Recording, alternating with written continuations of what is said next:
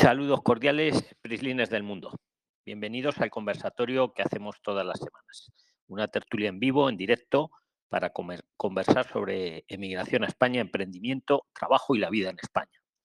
Aquí ayudamos a integrarnos en España mediante la inteligencia colectiva. Lo hacemos sin ánimo de lucro. Cada uno da su opinión para que pienses, reflexiones y tomes tus propias decisiones. Si te gusta, síguenos y danos cinco estrellas en Spotify, donde además tenemos dos podcasts, Prixline, o en cualquier otra plataforma de podcast donde nos estés escuchando. Tanto si vas a venir a España como si ya estás aquí y quieres el mejor conocimiento. Aquí no hay gurús. Promovemos una emigración responsable, segura y planificada. Lo hacemos en vivo, en directo y sin edición, tal cual eh, se sube a las plataformas de podcast. Si todavía no nos sigues en Telegram, debajo de en la descripción del podcast tienes el enlace. Síguenos todo de forma gratuita y estamos 365 días, 24 horas al día, chateando sobre temas de España. También tenemos el canal de trabajo y vivienda, por si estás buscando trabajo, lo ofreces o lo mismo, quieres habitación o piso. Y nada, Prilines, bienvenidos todos los que os estáis incorporando y por supuesto los que lo escucháis después. Os voy a poner para que podáis hablar, que es lo suyo, ¿vale? Que os pongo siempre al principio en silencio para que podáis, o sea, para que no se oigan ruidos al entrar, ¿vale? Vamos a ponerlo. Vale, pues ya está. Entonces, los que queráis hablar, primero las preguntas urgentes. A ver, Carlos, veo que quieres hablar, ya te doy para el audio, Alfredo. Os pido que cuando, cuando habléis os presentéis. Bueno, voy a predicar con el ejemplo. Yo soy Luis, ¿vale? Eh, soy español y os hablo desde Madrid. Entonces, lo mismo os pido a vosotros que os presentéis, digáis dónde estáis, de dónde venís, dónde. Y, nada, plantear la duda y entre todos la, tratamos de resolver, Prislines. Bienvenidos todos.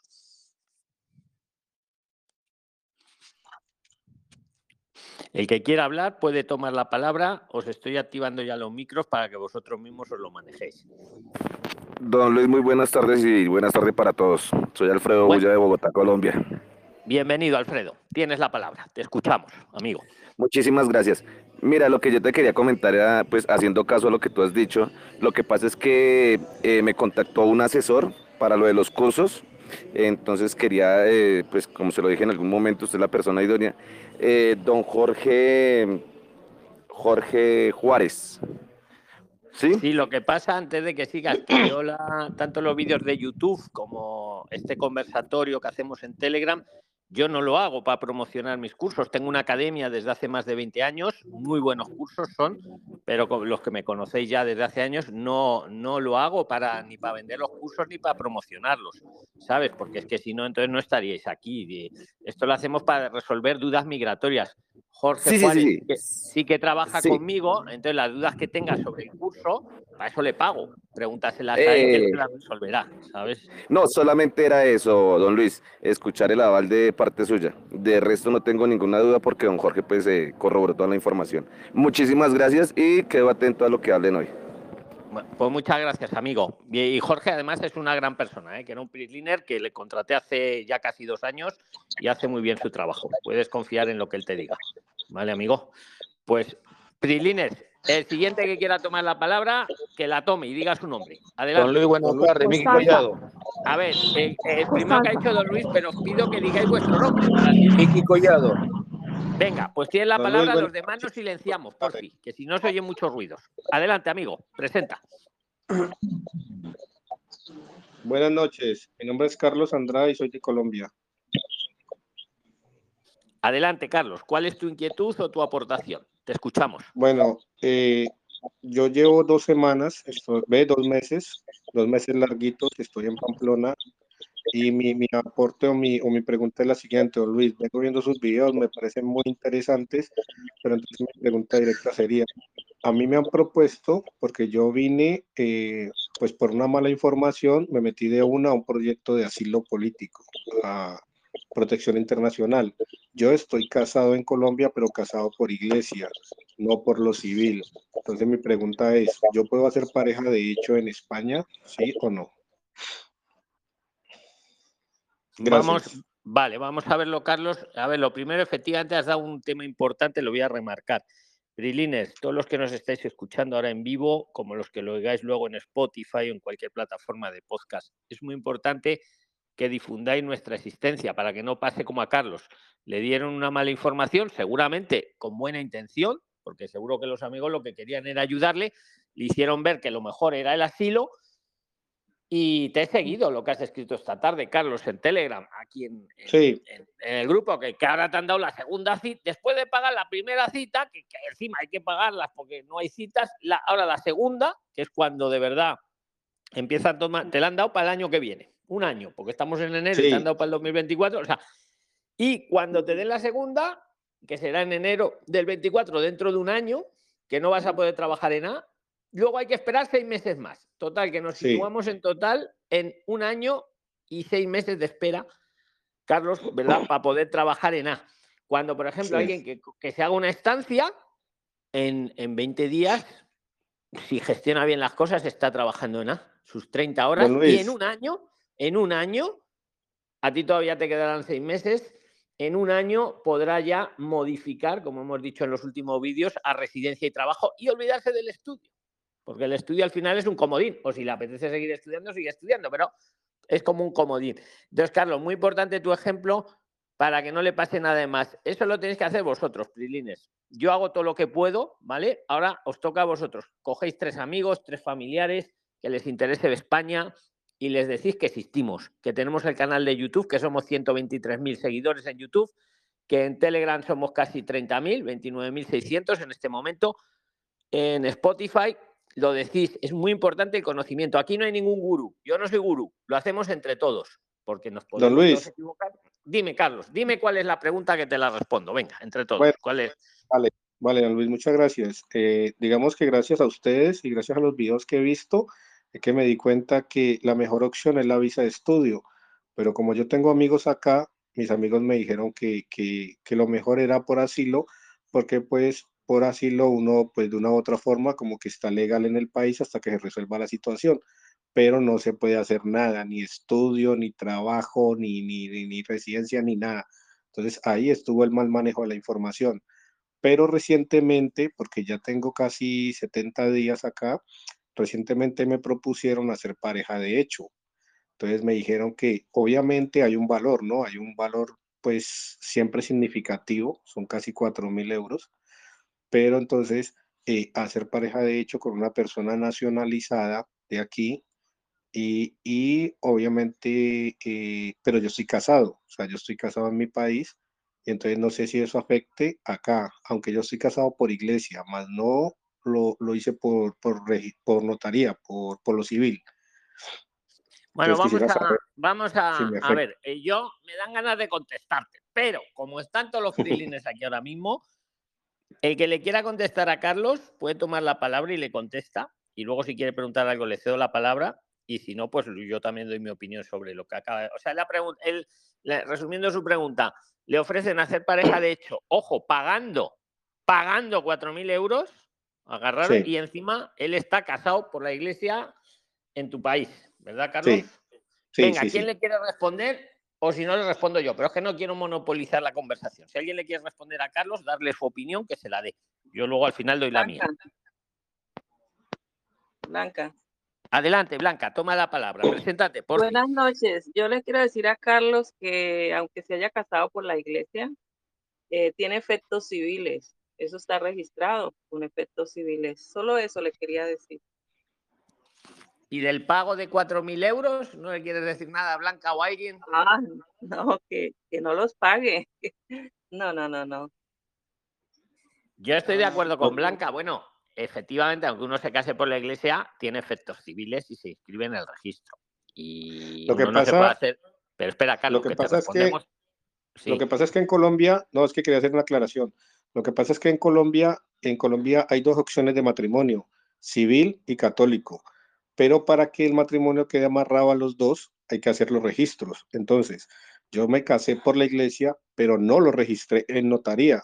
Eso significa que si yo en estos momentos, que ya llevo casado más de dos años, eh, saco un registro por notaría, no me va a aparecer el matrimonio porque no lo registré. O sea, mi, mi matrimonio solamente aparece por lo católico.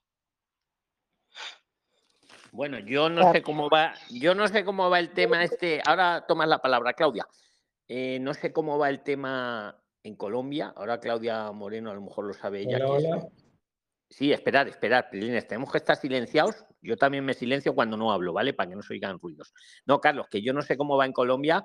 Yo estoy de acuerdo con... En España, desde luego, aunque te cases por la iglesia, eh, no es que lo apunte uno, es que la propia iglesia lo, lleva al registro civil. Pero a ver, Claudia, que dé su, opinión, que es de Colombia, a lo mejor lo conoce mejor que yo, cómo va eso, y luego te respondo de los 4.000 euros, ¿vale? Adelante, Claudia, toma la palabra si quieres. Carlos, buenas noches, buenas noches, Prilines, ¿cómo están? Mi nombre es Claudia Moreno, estoy aquí en Madrid. Carlos, yo sé que lo que tú dices de Colombia es cierto, o sea, si uno se casa por la iglesia, no, no, es, no es no es como un matrimonio por lo civil. Uno en Colombia tiene que registrar su matrimonio por lo civil porque son, son cosas separadas. En este momento tú no estás casado por, por lo legal, no estás casado y no surge efectos. Tú en Colombia simplemente tienes como, como aquí en España una pareja de hecho, por así decirlo. Pero no es una pareja legal ni nada, es como si estuviera soltero. Por el tiempo de convivencia, si llega a pasar algo, tú sabes que sí tiene efectos. Comunión comunión como pareja, de hecho, pero es solamente en ese caso. Pero yo te digo, si tú vas a pagar aquí cuatro mil euros para hacerte una pareja de hecho, pues mejor te haces una estancia de estudio con esa plata. Y... Pero Claudia, es que ella lleva, corrígenos, Carlos, lleva ya 70, espera, espera, Paulo. Eh, eh, ¿Cuánto lleva? Carlos, creo recordar que lleva 70 días ya en España. ¿Es así, Carlos? Sí, yo llegué el primero de noviembre. Ah, yo, yo creo Luis tiene razón, o sea, aunque, aunque no lo haya registrado, la iglesia se encarga de hacer ese registro y él aparece ahí ya como casado ante la ley. En Colombia, Pero en Colombia no, la iglesia no se encarga de hacer ese registro. ese registro Pablo, ¿tú de dónde hablas? ¿De España o de Colombia? Yo estoy en Colombia, don Luis. Y allí la iglesia escribe, espera, Claudia nos ha dicho que no escribe por defecto, yo no lo sé. Pablo, ¿tú, tú sabes si escribe allí por defecto la iglesia los matrimonios o no? No. Don Luis, no estoy 100% seguro, Oye, de una vez creo que estoy preguntando a Pablo, luego va Sargi, no podemos hablar a la vez que nos volvemos locos. Todos silenciosos excepto Pablo en este momento. No estoy, no estoy 100% seguro, Don Luis, pero creo que sí. Queda el debate, ¿vale? Yo no, lo sé. Pablo opina que sí. A ver, Argi, ¿qué quieres decir de este tema? Sí, yo no sé. Cuando se casan, de uno en uno. Cuando se casan por la iglesia, la iglesia lo reporta a la registraduría civil pero cuando se casan por lo civil, sí no se reporta a la iglesia. Pero sí, claro, si usted está, yo, sé que, yo sí sé que es así. O sea, estoy segura porque yo sí estoy igual. Eh, ¿De qué país, ¿De dónde eres? ¿De Colombia? Es que yo te, lo que pasa es que cuando te digo, hemos, hemos a ver, si hablamos a la vez no se nos oye a nadie. Os voy a ir dando la palabra yo. Ya está, venga, todos silenciados yo me silencio también cuando no hablo. Argi, silenciada también. A ver, le toca a Paulo. ¿Qué querías decir, Paulo? Don Luis, lo que pasa es que aquí, aquí en Colombia pues existe, pues como, como muchas partes existe matrimonio católico, matrimonio por la iglesia cristiana, ¿sí? Cuando uno se casa por una iglesia que no es la católica, le toca a uno mismo hacer el registro en notaría. Es más, antes de, antes de proceder al matrimonio por otra iglesia que no sea la católica, usted debe casarse por notaría. Pero la iglesia católica sí hace eso ella misma. O sea, es la única iglesia que ella casa a la persona y hace el registro ante, ante, una, ante la parte civil. La otra iglesia sí le toca a la persona que se casa primero hacerlo en la parte civil y luego acudir a la iglesia. Pero ya cuando es la católica, ella, ella se encarga de hacer ese trámite. Lo que yo entienda, ¿no? Qué pues pena interesante. Me, parece que en España es igual, ¿eh? ¿eh? O sea, desde luego en España, si, si te casas por la iglesia católica, te apunta a la propia iglesia, lo lleva al registro. Si es por otra iglesia, puede ser. Adelante, a ver, ¿quién, quién ha dicho don Luis? Decid vuestro nombre. Por... Yo, yo, yo. Aquí no, a ver, aquí, espera, Constanza. ahora, hablas tú, que que ha generado el debate, vamos por partes. A ver, Alfredo. Constanza. Y luego va a mira, Espera, espera, ahora va Alfredo y luego Constanza. Adelante, Alfredo. Preséntate también. Presentaros un poquillo, por fin, que si no luego os oyen no saben. Vale, venga, Alfredo. Eh, nuevamente, Alfredo Bulla de Bogotá, Colombia. Ahí para el compañero, yo eh, fui casado por la iglesia y la iglesia no le registra el matrimonio. Uno tiene que... ¿Pero por qué iglesia, Alfredo? ¿Por qué iglesia? Que hay muchas iglesias. Por lo, católico, por lo católico. El compañero está hablando que aquí en Bogotá, por lo católico. Uno tiene que registrar el matrimonio. Es lo primero. Lo segundo, digamos, usted se casó y se quiere separar. Para poderse separar, tiene que haber registrado el matrimonio. Si no lo registró, no se puede separar. Entonces, ¿cuál es el proceso? No, a ver, si no, si no lo ha registrado, civilmente no está casado. Interpreto que no lo, ¿no? Por lógica, Alfredo. es correcto. Es correcto, sí, señor, eh, como usted lo está diciendo. Pero ¿qué pasa? Que si usted se quiere separar porque ante la iglesia usted está casado, usted tiene que registrar el matrimonio. Primero tiene que registrarlo. Segundo, tiene que darle un poder a un abogado para que los abogados hagan lo que es lo de la separación y de bienes y eh, como ya está registrado, pues anule el matrimonio. Ese es el proceso. Lo digo porque a mí me tocó. Entonces, ¿qué opináis? Eh, por la primera parte de la pregunta de Carlos, si él está casado y no lo ha dicho al registro civil, ¿qué opináis? ¿Podría ser pareja de hecho o no? Insisto, cada uno da su opinión, ¿vale? Para que el oyente reflexione. A ver, Claudia, ¿qué opines? A ver, eh, eh, bueno, mm, Claudia y luego Constanza, venga, que se me había olvidado, Constanza, perdóname. sí, podría ser. En Colombia, si él no registró el matrimonio, él no está casado. Constanza, ¿qué opinas tú? Espera, espera, de uno en uno. Constanza, ¿qué opinas? Luis, mira, eh, un primo se casó, digamos, hace 18 años por la iglesia y él legalizó después. ¿Por qué iglesia, eh, Constanza? ¿Por qué iglesia? Por iglesia católica. Iglesia católica. Es la única que, que, solamente se casa por, por lo católico y después registró el, matrimonio civilmente para poder ir, o sea, para llevar todos los papeles legalmente a España. 18 años. 18 años, entonces no, y no estaba registrado en notaría. La iglesia nunca entonces la iglesia nunca registra, al no ser que uno después lo quiera hacer. ¿Sí? es Luis, Carlos. A ver, Carlos, ¿qué opinas de todo lo que te están ayudando los prilines? Eh, no, eh, agradecido porque esa era mi duda, pero eh, yo, yo por eso hice la consulta, porque yo sí, sí hice la tarea en Colombia y resulta que en Colombia la Iglesia Católica le da a uno un certificado, un certificado que consta que uno está casado y la misma iglesia le dice, con este certificado te vas a la notaría y asientas el matrimonio. O sea, ahí para el compañero, si uno mismo no lo asienta, la iglesia no lo hace. Entonces, mi pregunta era si mi, matrimonio eh, afectaba, o sea, yo sé que acá si no me puedo casar por la iglesia en España, porque obviamente la curia sí va, sí va a aparecer mi registro de matrimonio en la curia, pero eh, por lo civil, como eh, la pareja de hecho aquí es por lo civil, entonces esa era mi pregunta, y si los cuatro mil euros era mucho o estaba sobre el rango de los que están aquí y conocen. Mira, yo te voy a decir una cosa porque yo la digo. Vale, en lo del registro y esto no me meto porque lo sabéis vosotros mejor que yo. Yo no lo sé, o sea, lo que vosotros decís yo creo que es así, pero yo no lo Pero escucha, Carlos, hay mucho en España.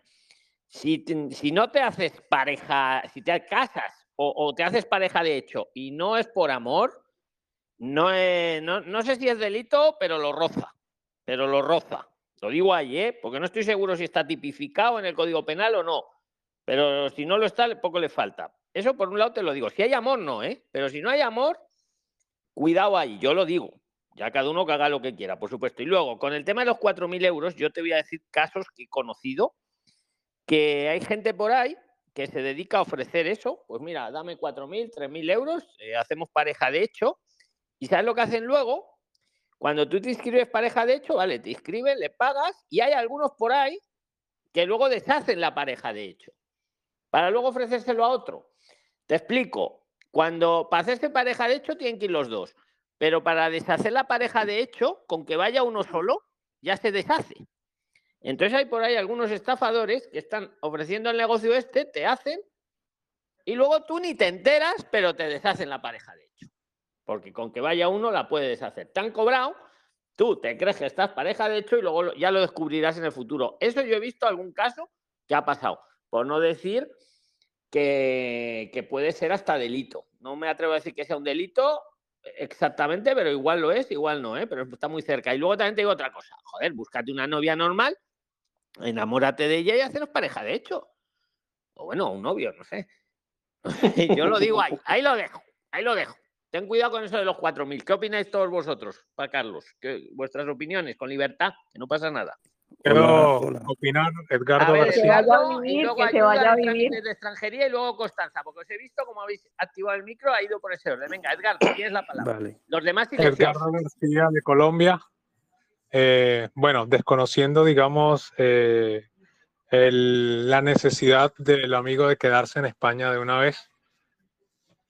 Ah, eh, digamos, yo viéndolo desde mi punto de vista, pues con 4.000 euros salgo de España, me quedo 90 días por fuera, eh, busco otros fonditos más y trato de hacer la visa de estudio. Es mucho dinero, 4.000 euros, eh, corriendo los riesgos que te está hablando el señor eh, Don Luis, que de hecho yo lo iba a mencionar, pero ya él mismo lo mencionó, que se corrían esos riesgos. Entonces, eh, digamos que con 4.000 euros, si cuentas con ellos, yo, desconociendo, como te digo, tu situación, saldría de España, esperaría 90 días, esos 90 días trato de juntar un poco más de fondos y me hago la estancia o, o la visa de estudio. Y muy no buen arriesgaría aporte, 4.000 Edgar- euros. Edgardo, muy buen ¿Qué? aporte que no se me había ocurrido, te lo remarco, pero es que además hay, vamos a decirle a Carlos que, que con ese poquito más luego no se lo va a tener que pagar a nadie. Va a ser para él el dinero, los 4.000 y el poquito más, solo va a tener que enseñarlo, pero no va a tener que pagarlo, ¿verdad? Perfecto. Te van a quedar a ti para tu, para tu sostenimiento en España y vas a estar legal, vas a poder trabajar. Ahí queda dicho, ayuda en trámites de extranjería. ¿Qué querías aportar, amigo? Sí. Y luego Constanza. Est- Estuve leyendo un poco acerca del tema del matrimonio por la Iglesia Católica. Sí, sí, sí que tiene efectos civiles, mas no es inscrito en, en registro civil como tal. Sin embargo, Carlos, yo estuve leyendo una noticia precisamente la semana pasada en Barcelona. Hubo unos detenidos que se dedicaban precisamente a este tipo de trámites eh, de hacer pareja de hecho. Entonces creo que debes primeramente revisar bien el tema de leyes y normas acá para que no vaya a terminar siendo algo contraproducente para ti. Una de las recomendaciones que te dio Edgardo, genial si lo puedes hacer, pero sí te puedo recomendar que tengas mucho cuidado con lo que piensas hacer, porque lo mejor es hacer las cosas de la mejor forma, para que empieces con pie derecho. A mí el plan de Edgardo me parece muy buen plan. ¿Qué querías decir, Constanza? No, yo, o sea, yo le, yo, yo pensaba, si él se quiere ir a vivir, o sea, si va a hacer lo del matrimonio este que va a pagar cuatro mil, sería que se fuera a vivir con la señora, ¿sí? Pero así nomás es, corre el riesgo de lo que tú dices, Luis. Pero me parece muy buena propuesta lo que acabo de decir la persona que habló. Eso sí me parece mejor todavía, ¿sí? Yo Es que decía es que vaya a vivir con la persona. Claro, es muy buena propuesta la que habéis puesto de Edgardo y además, y pongo otra propuesta intermedia. Joder, Carlos, si tienes 4.000 euros, vete a una discoteca, joder, te van a salir novias, pero novias de verdad. Y no te van a engañar, porque eh, que para que hacerse pareja de hecho, yo no me iría a un, a un, no sé cómo llamarlo, alguien que tiene ese negocio montado, ¿eh? Yo me buscaría una novia en condiciones y ya está. Y eso no sería delito, además. Y no tendrías que pagar los 4.000 euros. No Don sé. Luis. A ver, ¿quién ha dicho, Don Luis? Decir vuestro nombre. ¿Eres tú, Carlos? Adelante, Carlos. Venga, Carlos. No, interesante los aportes, ¿para qué? Muy interesante los aportes. Lo que pasa es que yo sí tengo el, yo sí tengo el dinero. Gracias a Dios me vine con, con una solvencia un poquito buena, pero lo que pasa es que de hecho mi esposa también está acá. Mi esposa está acá y lleva mucho más tiempo que yo. Y también, pues por la mala información que nos dieron a los dos, ella también hizo lo mismo del asilo y también se lo dieron demasiado, a demasiado tiempo. El único inconveniente o la única ventaja es que como ella es mujer, ella consigue trabajo más fácil que yo. Entonces, digamos que ahí fue que nos plantearon la, la, la solución de, de lo de la pareja de hecho, pero, pero yo, yo estoy acá con mi esposa, o sea, mi esposa lleva casi cuatro meses más que yo. Mira, voy a. ¿En qué provincia estáis, Carlos? Los dos estamos en Navarra. Bueno, mira, yo te digo una cosa. Luego, cuando acabemos el conversatorio, escribe un mensaje, y os lo digo también para todos, ¿eh? Los que busquéis trabajo, eh, escribir un mensaje cortito para que quepa en Twitter y pues decir, pues soy Carlos, las habilidades que tengas, la zona geográfica, estoy en Navarra y el teléfono de contacto, muy importante, para poderlo publicar en Twitter y que os llamen. En Twitter tenemos como 600.000 seguidores porque tenemos la del Twitter de Prisline, alertas de empleo, alertas de trabajo, ayuda experta. Tenemos una red para ayudar a la gente a encontrar trabajo. Entonces, todos los que lo publiquéis aquí, lo estáis haciendo algunos, yo siempre os lo voy moviendo a Twitter y luego les llaman. Estoy convencido porque lo ven 600.000 personas que muchos son empleadores de España. ¿vale? Entonces, eso, esa es una sugerencia que te hago a ti, Carlos, y a todos los que busquéis trabajo un mensaje cortito aquí mismo en Telegram, el, nombre, habilidades, zona geográfica y el teléfono muy importante, porque luego lo lanzo para Twitter y ahí es, cuando os llaman las células. Y de lo de las parejas, de hecho, yo, yo mira, hombre, tú sabes, tienes otra opción. Eh, si encuentras trabajo a los dos años que lleves aquí, te, puedes hacer un arraigo por formación, que ya serían dos años menos, ya te quedan 22 meses, porque ya, ya, llevas 70 días y hay que ir de y pasa muy rápido. Pero yo pagar 4.000 euros a unos desconocidos para que me apañen eso, yo lo veo muy arriesgoso, pero dime, Carlos. Por así lo son tres años, don Luis. No, eh, a ver, eh, vamos a dejar muy buena que lo digas porque así todos los nuevos nos vamos. No, a ver, el arraigo por formación, cualquier. No, no, no. El de formación es por dos, pero si uno ha hecho solicitud de asilo, le toca esperar tres años. No, no es pues así. no, Carlos, no, Carlos, no es así. Carlos, bueno, no, es, así, te lo digo, o sea, sabéis que lo, cuando sé algo lo digo muy claro y cuando no lo sé también lo digo muy claro y cuando lo dudo, lo dudo, como lo del registro de, en Colombia de los matrimonios. Y voy a decirlo claro para que todo el mundo lo escuche, luego los miles que lo escuchan en Spotify, que quede claro, que luego hay uno que está conduciendo, cocinando y mira, cualquier persona que lleve en España dos años físicamente en España, a los dos años puede pedir arraigo por formación, aunque haya pedido asilo, no haya pedido asilo, eh, haya estado regular, haya estado irregular. Cualquier persona que lleve 24 meses en España, que os quede muy claro a todos, 24 meses en España, puedes pedir arraigo por formación. ¿Cómo demuestro que llevo 24 meses en España? El pasaporte sellado, cuando entré, el empadronamiento y cualquier documento a lo largo de esos dos años ir guardando documentos en los que salga vuestro nombre y apellidos. Muy importante que salga que sois vosotros, por ejemplo, el carnet de una biblioteca, el abono transporte, toda esa documentación para que luego al presentar el expediente vean que has estado los dos años en España. No importa que hayas pedido asilo, que no lo hayas pedido de verdad. Eso va por estar en España. Eso sí que es una regularización masiva. Solo que lo único que te pide es llevar dos años en España o tres años para un arraigo social. ¿vale? Pero un arraigo por formación que lo metió la nueva reforma desde agosto. Entonces, Carlos, no sé quién te ha asesorado por ahí, pero, pero son dos años, de verdad. Personas, personas que no tienen conocimiento, Luis, la verdad. Don Luis, eh, eh, aportando a eso, gracias a Dios, pues al menos gracias a Dios las personas que me asesoraron mal, pues también digamos que de una u otra forma me, me han ayudado como a, como a trabajar, pero en transporte. Lo que pasa es que yo en mi país, eh, trabajaba bajo una plataforma y yo tengo licencia de conducir. Entonces, si usted o los que están acá me pueden ayudar, mi licencia de conducir, yo recién cuando me vine a España la hice renovar. O sea, mi licencia en Colombia tiene 10 años. Eh, tiene para 10 años. Mi licencia aquí, porque como no la puedo homologar hasta que no tenga documentación o, o extranjería me autorice, ¿cuánto, puedo, ¿cuánto tiempo puedo manejar con mi licencia aquí? Lo que pasa es que hay gente que dice seis meses, hay gente que dice tres meses, hay gente que dice ocho meses. Usted que es español, ¿cuánto tiempo me dura mi licencia de mi país aquí sin homologarla?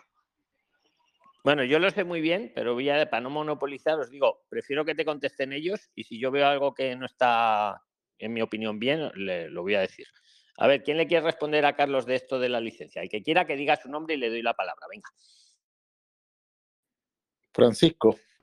Adelante, Francisco, bienvenido. Preséntate un poquito y, ayuda a Carlos. Hola Luis, buenas noches. Te habla Francisco Martínez desde Valencia. Saludos, Francisco. ¿Qué opinas de, de, lo de la licencia? ¿Cuánto tiempo puede conducir Carlos? Mira, como turista en estricto rigor, él puede manejar por los primeros 90 días, a no ser de que él haga una prórroga de turista hasta los por otros 90 días más él podría manejar por 180 días. Totalmente correcto. Sin embargo, él, tiene que, él tiene que solicitar la cita porque el tema de las citas es un problema, ¿cierto? Todos sabemos que en España la DGT y las citas están teniendo bastantes problemas, por lo tanto, yo recomiendo de que él pueda, en este caso, planificar su tiempo y eh, tratar de solicitar la, la, cita a la DGT. Ahora, ¿qué es importante? No necesariamente la DGT tiene que ser, eh, la cita a la DGT la tienen que obtener en, en, la provincia donde él vive, puede ser ejecutada en cualquier parte de España, donde encuentre la cita más cercana. Es correcto, ahí no piden el empadronamiento. O sea que si la encuentras en Navarra, perfecto, Carlos, pero si hay es en otro lugar, pues podría ser, que es como tendría que ser para todo, ¿eh? que no sé por qué en asilo no lo hacen así, mala praxis, pero efectivamente la DGT lo hace bien, no piden empadronamiento. Y un truco o un tip que os doy, mira, tú llamas al 060 y citas de asilo, ahí no sacan, porque es que yo no sé qué misterio hay con las citas de asilo, pero citas para la DGT, para otro tipo de gestiones, es muy posible que te la saquen en el 060. Es el teléfono que tiene la Administración Española para gestiones. Llamáis al 060 quiero una cita para la DGT y te van a ayudar, ¿vale? Si dices una cita para asilo, se van a asustar. Dicen, no, no hay citas, te van a decir. Pero para otro tipo de gestión, como puede ser la DGT, yo os invito a que probéis el teléfono 060 desde cualquier Luis, móvil de España. ¿Puedo hacer una Adelante, aporte adelante, adicional a eso? Sí, sí, sí, Mira, te- aporta, aporta, Francisco. te, te- te comento mi experiencia personal con respecto al llamado la- al 060.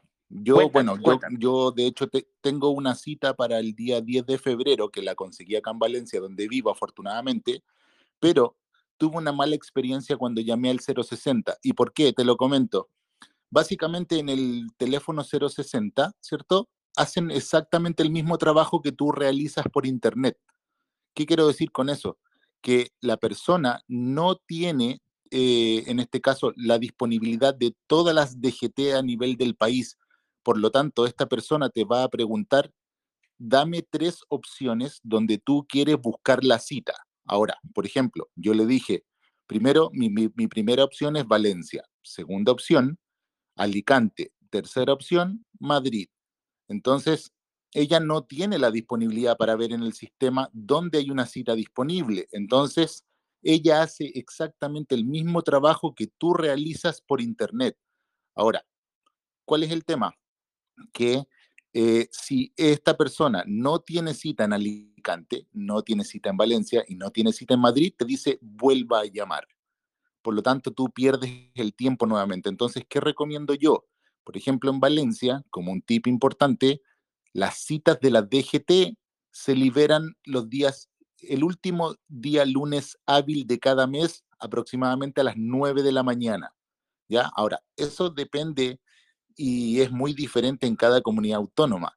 Entonces, es un tema que es importante compartir, ¿cierto? Si alguien más sabe cuáles son las fechas claves y los horarios que se liberan en, los distintos, eh, en las distintas DGT, las distintas comunidades autónomas o provincias, es importante que siempre se comparta esta información, pero eh, a modo de recomendación, el 060 eh, solamente te va a pedir exactamente el mismo trabajo que realizas tú a través del ordenador. Entonces, es, es lamentablemente es un tema que la, administración pública en España todavía no ha podido regularizar eh, y me pasó a mí personalmente y bueno, y afortunadamente eh, el último lunes hábil del mes pasado, ¿cierto? A las 9 de la mañana ingresé a través de la página web, ¿cierto? Y conseguí mi cita para febrero. Ahora, ¿por qué es importante planificarse con tiempo? Porque las citas por lo general están desde aquí a dos meses, ¿ok? Entonces, para el amigo ahí que quiere, quiere ver la posibilidad de hasta cuándo puede manejar con su licencia, ¿cierto? Una vez que tú ya pasas los 90 días como turista, al día 91 no puedes manejar acá en España a no ser de que solicites una prórroga del turismo, por decirlo así. Don Luis, Quiero aportar a ver, algo espera, de lo que está decir el diciendo nombre, decir el nombre, que, no, que si no, no sé quién ha dicho Don Luis, decir el nombre. A ver, Pablo, ahora aportas. Bueno, estoy de acuerdo con lo muy interesante lo que dice Francisco. Ahora vas, Pablo, ¿eh? Eh, es buena idea, los que vayáis. Espera, espera, que os digo una cosa Sí, muy señor. rápida. Que una cosa muy rápida. En los que vayáis descubriendo en qué horario sueltan citas para distintos temas, como, Francisco ha descubierto con la DGT, irlo poniendo por fin, irlo poniendo, que no cuesta nada, y así nos vamos retroalimentando todos. Lo del 060 estoy de acuerdo con Francisco, pero a ver, hay gente que a lo mejor no tiene el PC, o le va mal, oye, pues tienes como un secretario ahí que te lo va haciendo, ¿no? Mientras estás haciendo otras cosas, llamas, haces la llamada y efectivamente a las 3, pero con colgar y volver a llamar, te toca otro operador con otra IP. Yo qué sé, es una herramienta más, ¿vale? Yo siempre os tengo que decir todo. A ver, ¿qué querías decir, Pablo? Adelante. Preséntate. Don Luis, gracias, Pablo, de acá de Colombia nuevamente, don Luis. Don Luis, pues no sé, lo que yo he entendido con, lo que, con la información que comparten en el grupo es que él puede conducir ese tiempo, pero igual como turista. Yo lo que le estoy entendiendo al compañero es que, que, es para trabajar. No sé si, si eso se pueda, porque me imagino que para trabajar no, no tiene el permiso, entonces no va a poder conducir como tal para ejercer un trabajo. Bueno, vamos a distinguir conducir de. A ver, se puede conducir y trabajar también a la vez, que es lo que quiere hacer Carlos, pero bueno, a ver, vamos a ponernos en el peor supuesto que le paran, ¿no? Le paran. Si tiene el carnet en condiciones, mmm, digamos por la vía penal, es que conducir en, en España sin carnet, eso, eso sí que está penado. Entonces, si tiene el carnet, pues ya no, ya no tiene pena. Otra cosa es que esté trabajando además de conducir, ¿vale? Eso, pues como el que está trabajando en otra cosa. Pero, o sea, que el permiso te lo dan. Bueno, salvo que sea para conducir un camión o un autobús que eso ya sabéis que necesitáis el CAP y otros permisos especiales, pero interpreto que Carlos es conducción normal. Vale, pero Carlos, con lo de los 4.000 euros y toda esta historia, a ver, ¿quién, quién más le quiere aportar? Quiero aportar, aportar o más bien hacer una pregunta que se me había ocurrido con respecto al tema, con respecto al tema. Eh, eh, nuestro compañero Francisco acaba de mencionar que se puede pedir una prórroga uh, de turismo, ¿sí? En este momento me surge una duda. Si a una persona le autorizan esos 90 días adicionales como turista, en esos 90 días no podría entonces solicitar la estancia de estudios ya que le quedarían los 30 días eh, que, que, solicita eh, la administración para hacer el trámite. Dejo esa pregunta ahí en el aire que muy, se me Muy interesante, muy buena la pregunta. No, no, vamos, yo por lo menos no lo había, se me había ocurrido. Mi opinión es que sí. A ver, la administración lo que pide siempre es que queden 30 días como mínimo de, de, estar regular en España cuando presentamos el trámite. Entonces, si consigue la prórroga, muy interesante lo que acabas de plantear, si consigue la prórroga de otros 90 días, tiene otros 60 días para presentarlo, efectivamente. En mi opinión, sí. En mi opinión, sí. A lo mejor lo difícil va a ser pedir, conseguir esa prórroga, pero si la consigue, yo pienso que sí, porque le queda 90 días más de estar regular y lo que dice la legislación, que tienen que quedar 30 días, digamos, de margen, ¿vale? Eh, para pedir la prórroga esta, ¿cómo te la dan sí o sí? Por temas de salud. Por temas de salud te la dan. Por otros temas, a lo mejor sí, a lo mejor no, a, a criterio del funcionario. ¿Qué te piden? Eh, te van a pedir el boleto de vuelta para dentro de los 90 días o cuando tengas luego planeado salir. ¿Alguien más quiere aportar a, de estos temas a Carlos? Que diga su nombre. Don Luis, Carlos. Adelante, Carlos. Es que teniendo en cuenta lo que acaban de decir los compañeros, me surgen varias dudas. Primero, pero mira, yo, antes de que pongas que... la duda, mira lo que has aprendido en, en el ratito que Sí. llevamos, ¿eh? O sea, la- lo Sí, que sí, hacemos bastante. todos, ¿eh? Es brutal, yo creo que es Bastante. brutal. Claro. No, Adelante, bastante, bastante. Bueno, me surgen varias dudas. Lo primero es que eh, yo me acerqué eh, a la oficina de tráfico, primero eh, eh, como que es DGT, ¿no? Primero que es DGT. Segundo, DGT es Dirección acerqué, General de Tráfico, es la oficina de tráfico. ah, ok, ok, ok. Yo me acerqué a la oficina de tráfico de, de acá en el municipio donde vivo y pues obviamente aquí todo es con cita, pero la niña de recepción, pues no sé si sabrá o no sabrá, pero la niña de recepción me dijo que con mi licencia colombiana tenía derecho a, a, a- a manejar 66 meses. O sea, eso me dijo ella. No sé Es correcto, es correcto, Carlos. Es Lo que le faltó decir a lo mejor alguna cosa es, puedes manejar seis meses, yo pienso que estando regular.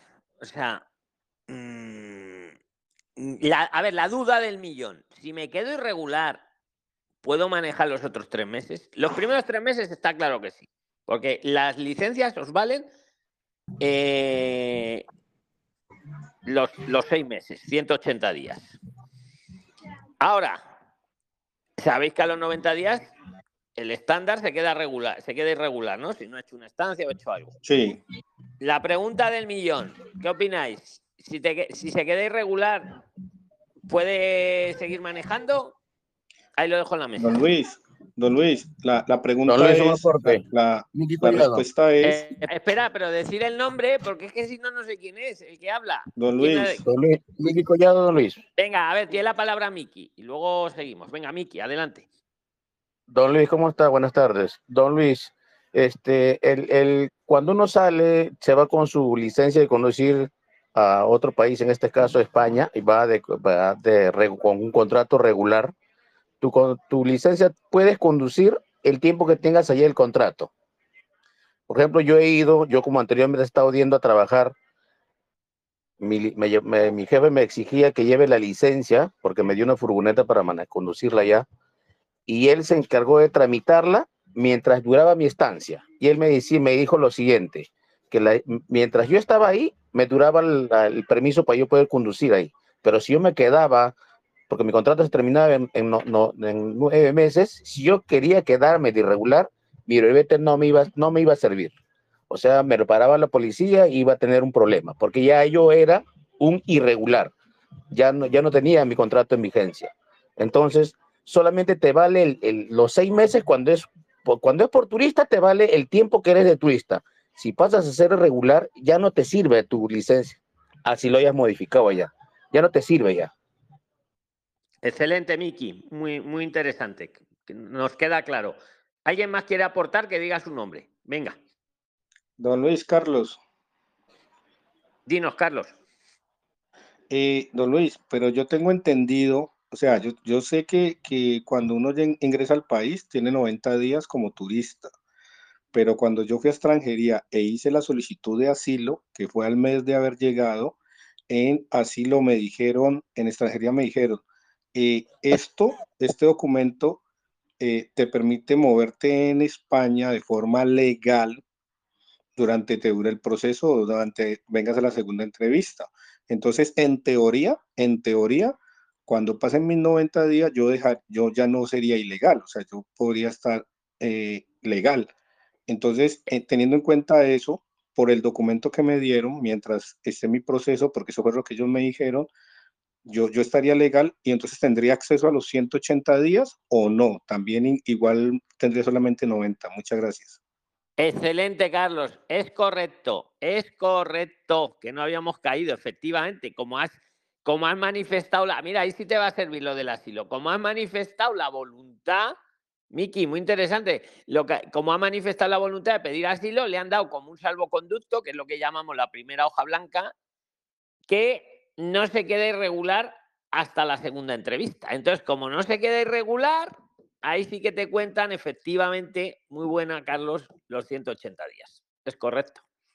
En mi opinión, totalmente correcto. ¿Alguien más quiere aportar del tema? Que diga su nombre, por fin. Si no, pasamos a otros. Francisco, Luis, Adelante, Francisco. Eh, solo, solo aportar dos cosas brevemente. Hay que recordar que para homologar la licencia de conducir, primero que todo, ellos te van a exigir la residencia. Y por otro lado, hay que también eh, recalcar que del momento en que tú haces el canje de la licencia, desde ese mismo minuto ellos te dan un resguardo porque te van a enviar eventualmente el carnet a tu casa, ¿cierto? Pero desde ese mismo momento tú con el documento y el resguardo de haber solicitado el canje ya puedes manejar en España. Sí, lo que pasa que el, plan de Carlos no es canjear. El plan de Carlos es conducir con su licencia colombiana, que efectivamente duran 180 días, siempre que uno esté regular. Del turista está regular 90 días, ahí se acabaría, como muy bien nos dice Miki. Pero como Carlos ha pedido, ha, ha manifestado que va a pedir asilo, le han dado un salvoconducto hasta el año que viene, que puede estar en España. Ah, Otra cosa es lo que plantea Francisco, también muy interesante, el canje. El canje que muchos de vosotros lo decís, ¿verdad? Antiguamente te lo canjeaban con la hoja blanca ya por una española, Carlos, ya para poder, ya para poder conducir todo el año.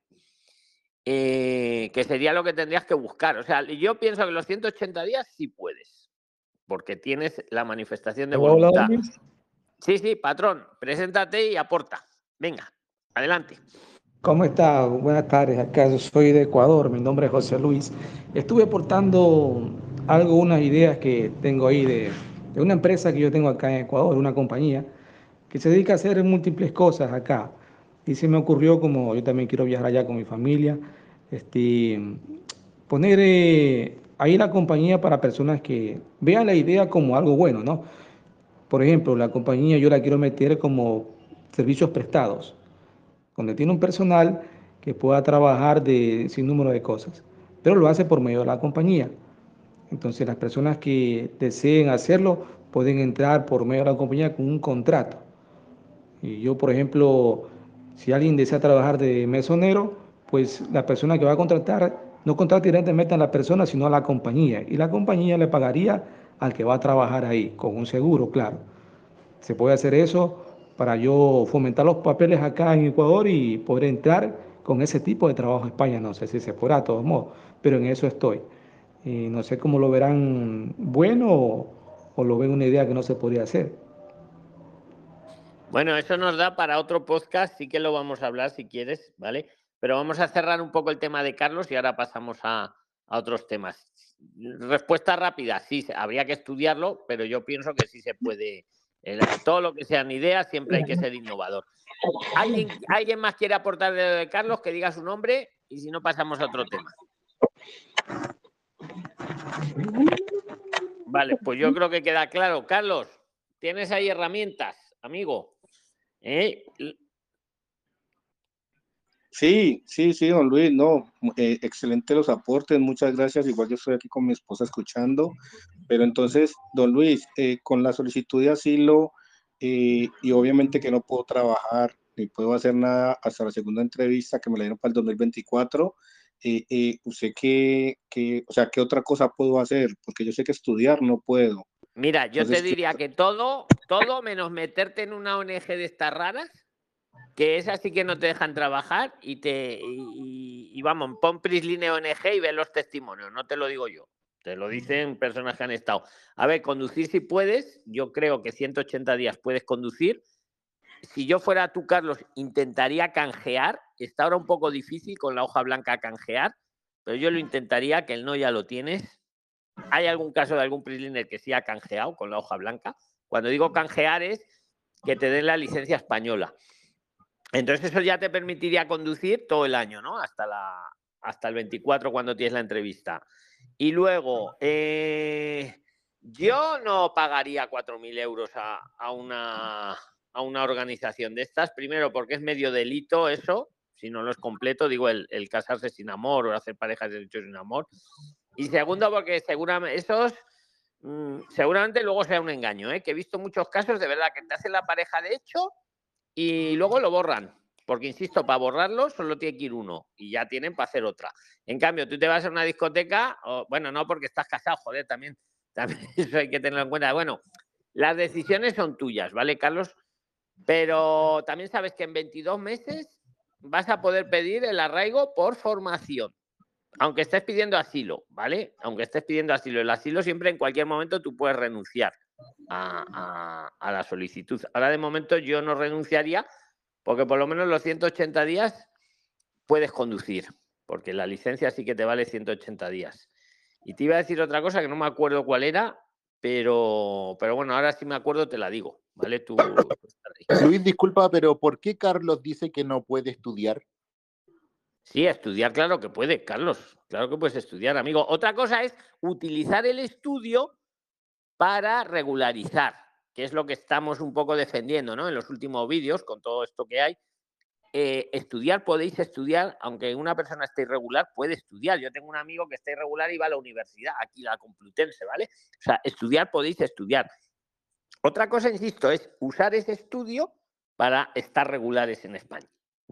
Eso es, eso es lo que ya, si se ha pasado el plazo, el primer plazo de los 60 días, nos toca o salirnos y volver a entrar, como muy bien decía Edgardo, o, o aguantar hasta los 24 meses. Y a lo mejor ahí sí que tocaría renunciar ahí para el arraigo por formación, Carlos. Pero eso no quiere decir que si en un momento has pedido asilo, eh, no puedas pedir el arraigo por formación. Tú, tú ahí, si te interesa luego el arraigo por formación, renuncias al asilo y lo pides. Es que, es que don, don Luis, Carlos, es que eh, digamos que ahí se me, se me saldría como el presupuesto porque volver a Colombia y para nuevamente volver a hacer papeles para, para ingresar, porque creo que para, para la visa de estudio o para la estancia por estudio están pidiendo como 7.500, un poquito más. Pero no hay que pagarlos. Pero la ventaja es lo que te decía antes, no sé si era Edgardo o trámites eh, de extranjería, no, es solo enseñarlos. No es lo mismo pagarlos a alguien y que y ya te los has perdido que enseñarle a la administración, mira, tengo aquí los 7.000, pero, pero los 7.000 son tuyos y te los llevas tú. Y Sí, además no te digo tengo- más, si, si no tienes los 7.000, puedes hacer una estancia ma- o una visa más corta eh, para poder trabajar con que sea de 7 meses, te vale.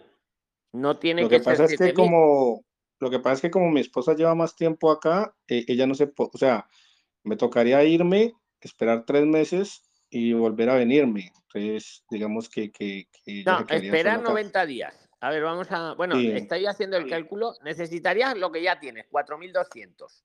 Y si quieres un poquito más, para ir seguro. O sea, para una visa o una estancia de estudios de 7 meses, son 600 euros por 7. 4.200. Pon un Don poquito Luis, más. porque, porque yo estaba viendo los videos que usted hace eh, y, y nosotros estábamos pensando como con ese recurso, como con ese recurso, eh, y irnos a poblar un pueblo. O sea, estábamos viendo como esa posibilidad también. Lo de los videos que usted hacía de Repobla, eh, que nosotros los vimos a uno hace poco, entonces estábamos diciendo, no, pues, pues si tenemos que estar dos años en España, dos años en España, o dos años y medio, y tenemos la posibilidad de irnos a un pueblo y en ese pueblo o montar un negocio o, o poder trabajar en un pueblo que nos salga un poquito más económico, también sería la otra opción. Entonces, Para digamos esa pasar los dos, una- los 20 meses que te quedan o 22 meses, a ver, yo os digo una cosa, eh, para estar irregulares, yo no digo que estéis irregulares o que dejéis de estarlo, eh, que luego los de extranjería me tiran de las orejas, tengo que tener cuidado cómo os digo las cosas. Pero en mi opinión, una persona irregular vive much- mucho mejor en un pueblo que, que en una ciudad, en mi opinión. ¿Por qué lo digo? En un pueblo es mucho más amigable la gente. Estar irregular no es ningún delito, Carlos. Trabajar estando irregular no es ningún delito para el que trabaja.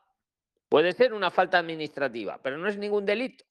Igual que estar irregular no es ningún delito. Puede ser una situación administrativa irregular, pero no es un delito. Entonces, porque una persona tiene el derecho fundamental a trabajar. Entonces, ¿qué quiero decir con eso? Que yo que sé, que igual en un pueblo pequeñito tú encuentras un local pequeñito, que yo sé que lo has preguntado esta mañana y te han dicho por ahí que no, bueno, yo lo respeto también, ¿no? Porque es verdad, si nos ceñimos, pero a lo mejor en un pueblo por ahí, tú encuentras, muchos pueblos necesitan pues alguien que abra la tienda, que lleve la tienda del pueblo.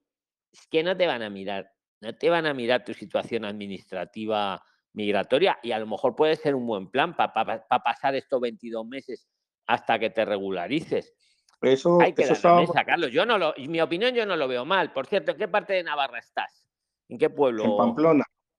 Bueno, pues a lo mejor voy dentro de poco por ahí, te lo te avisaré, ¿vale? Porque igual Ah, voy sí. ahí a- allí Muchas yo tengo gracias. familia en un pueblo de allí muy muy bonito. Ya, Yo ya, estuve, ya os estuve viendo, yo estuve viendo los videos que usted hacía de, de una señora con la que estuvo en, en Ávila, que la señora Sí, estaba muy maja, muy maja, Sí, exactamente. sí, me pareció excelente. De hecho, de hecho yo he estado, yo he estado yendo a, a pueblos por acá cerca. Por acá cerca está Puente la Reina, está Artajona. Bueno, hay varios pueblitos Estás en buena zona. Mira, ahí además tienen lo del espárrago, de la recogida del espárrago. Mira, cuando vaya a ir ahí a Navarra, yo te aviso, Carlos. Y, y Vale, vamos a. vale, David. O sea, os va a ir bien. Eh, mira, te veo muy, re- muy recursivo y eso es muy bueno. Mi opinión personal. Te veo muy. re- Mira cómo le has buscado las vueltas a todo. Os va a ir bien a ti y a tu mujer. Ya lo verás. Vale, vale. Pero yo no le pagaría a nadie 4.000 euros. Con eso tienes para una estancia. Y te to- yo no digo que te vayas fuera, pero si te vas fuera te tocaría estar solo 90 días, ¿eh? no serían 180. 90 dentro, Sí. 90 fuera. Ya, ¿Vale? Que lo sepas. Serían solo Ah, 90 vale, fuera. 90 vale. y, si no- y con 4.200 te haces una estancia para 7 meses. Esa es una opción. Y la otra, quedarte irregular viviendo en un pueblo, no lo veo tampoco un mal plan hasta que te hasta que lleguen los 22 meses. Hay que dar en la mesa para todos, porque el caso de Carlos es muy, muy habitual. ¿vale? Eh, venga, el primero que diga su nombre, planteamos otro tema. Gustavo, Adelante, Gustavo, preséntate, bienvenido, yo te conozco, eh, muchos te conocen, pero preséntate para toda la audiencia que nos escucha luego en Spotify. Buenas noches, Luis, ¿cómo están? Soy Gustavo Lizarazo. Yo llegué aquí en octubre desde Colombia, desde Cali. Estoy viviendo en este momento en Catarroja, Valencia.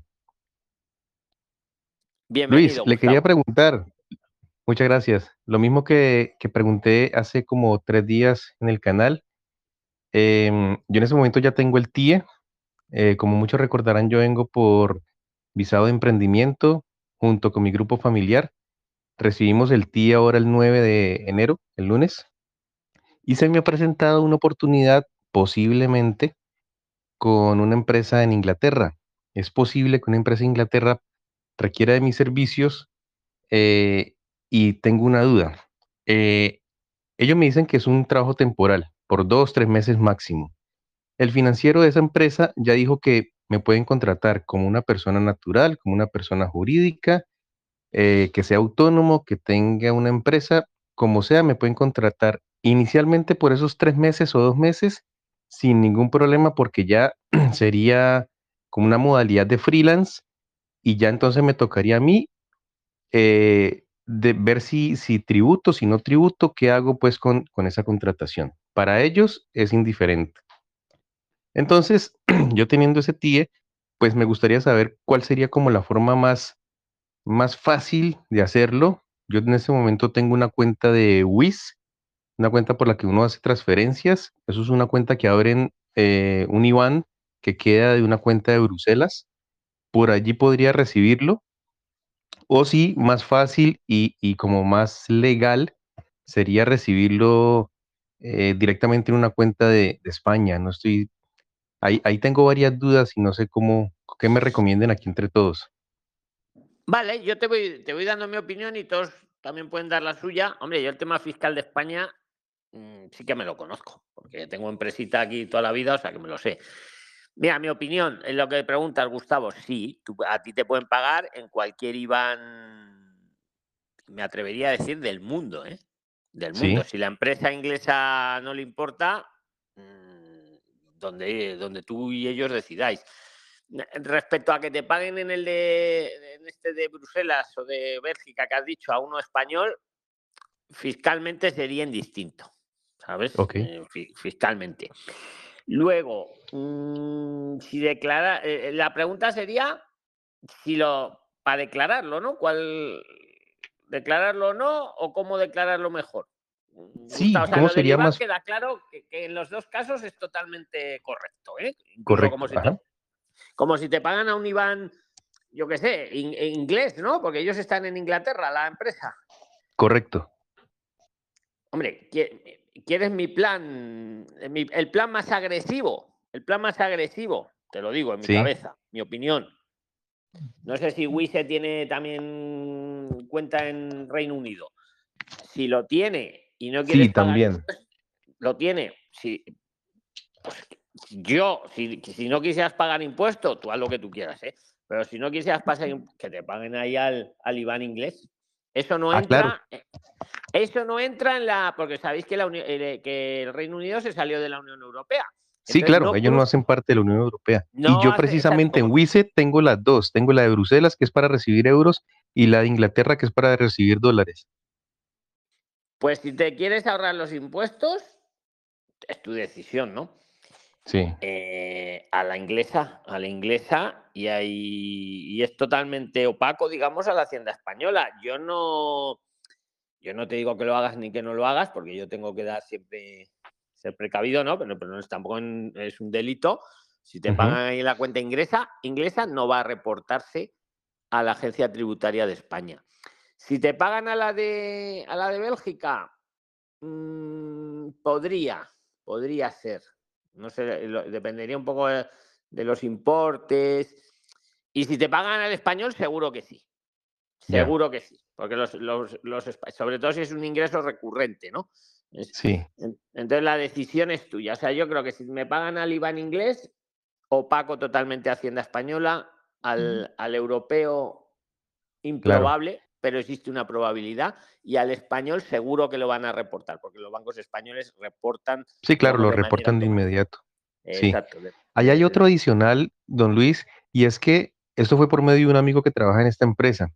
Eh, él incluso me ayudó para el plan de negocio que me dio una carta de intención. Eso me ayudó mucho en, el plan de negocio.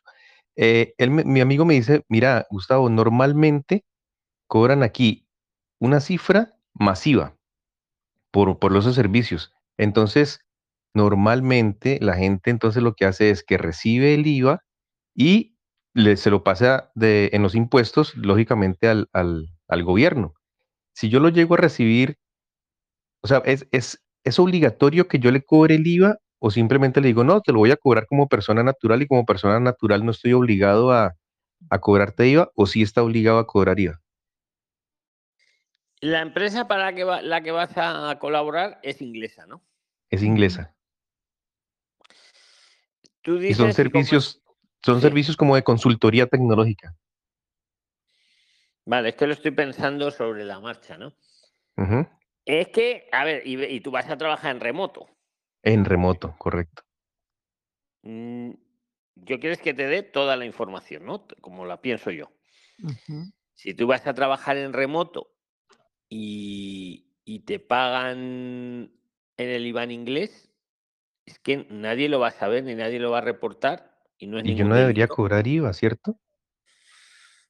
Eso queda a tu. Eso queda a tu. a tu buen juicio. Ellos te piden que les pagues el IVA o. Claro, si no te lo vas a quedar el IVA. Os explico lo que es el IVA para los nuevos. En Europa llaman el impuesto de valor añadido. ¿Qué quiere decir? Que cualquiera que tenga un negocio vende, por ejemplo, yo qué sé, eh, lo que sea, le tiene que añadir.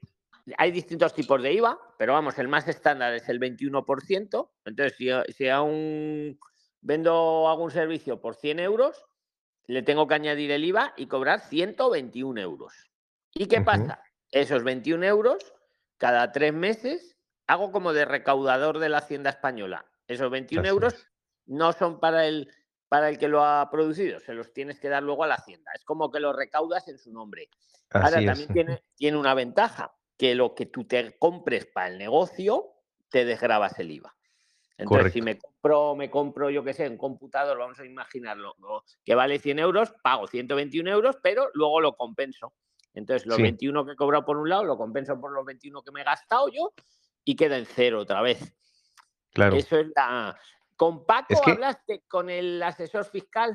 ¿Llegaste a Resulta que eso, yo la pregunta que hice la hice como el miércoles o jueves y, y en esos días me ocupé pues que con el trabajo remoto que tengo en Colombia, me vine a acordar el viernes, el viernes me, eh, le escribí y hasta el momento no me ha contestado, imagino pues andará en sus ocupaciones y ya mañana leerá correo y me escribe.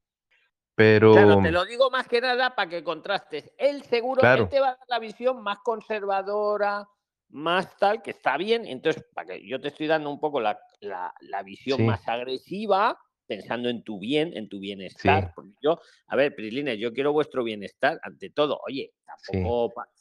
Entonces, vosotros ya luego decidís, ¿no? O sea.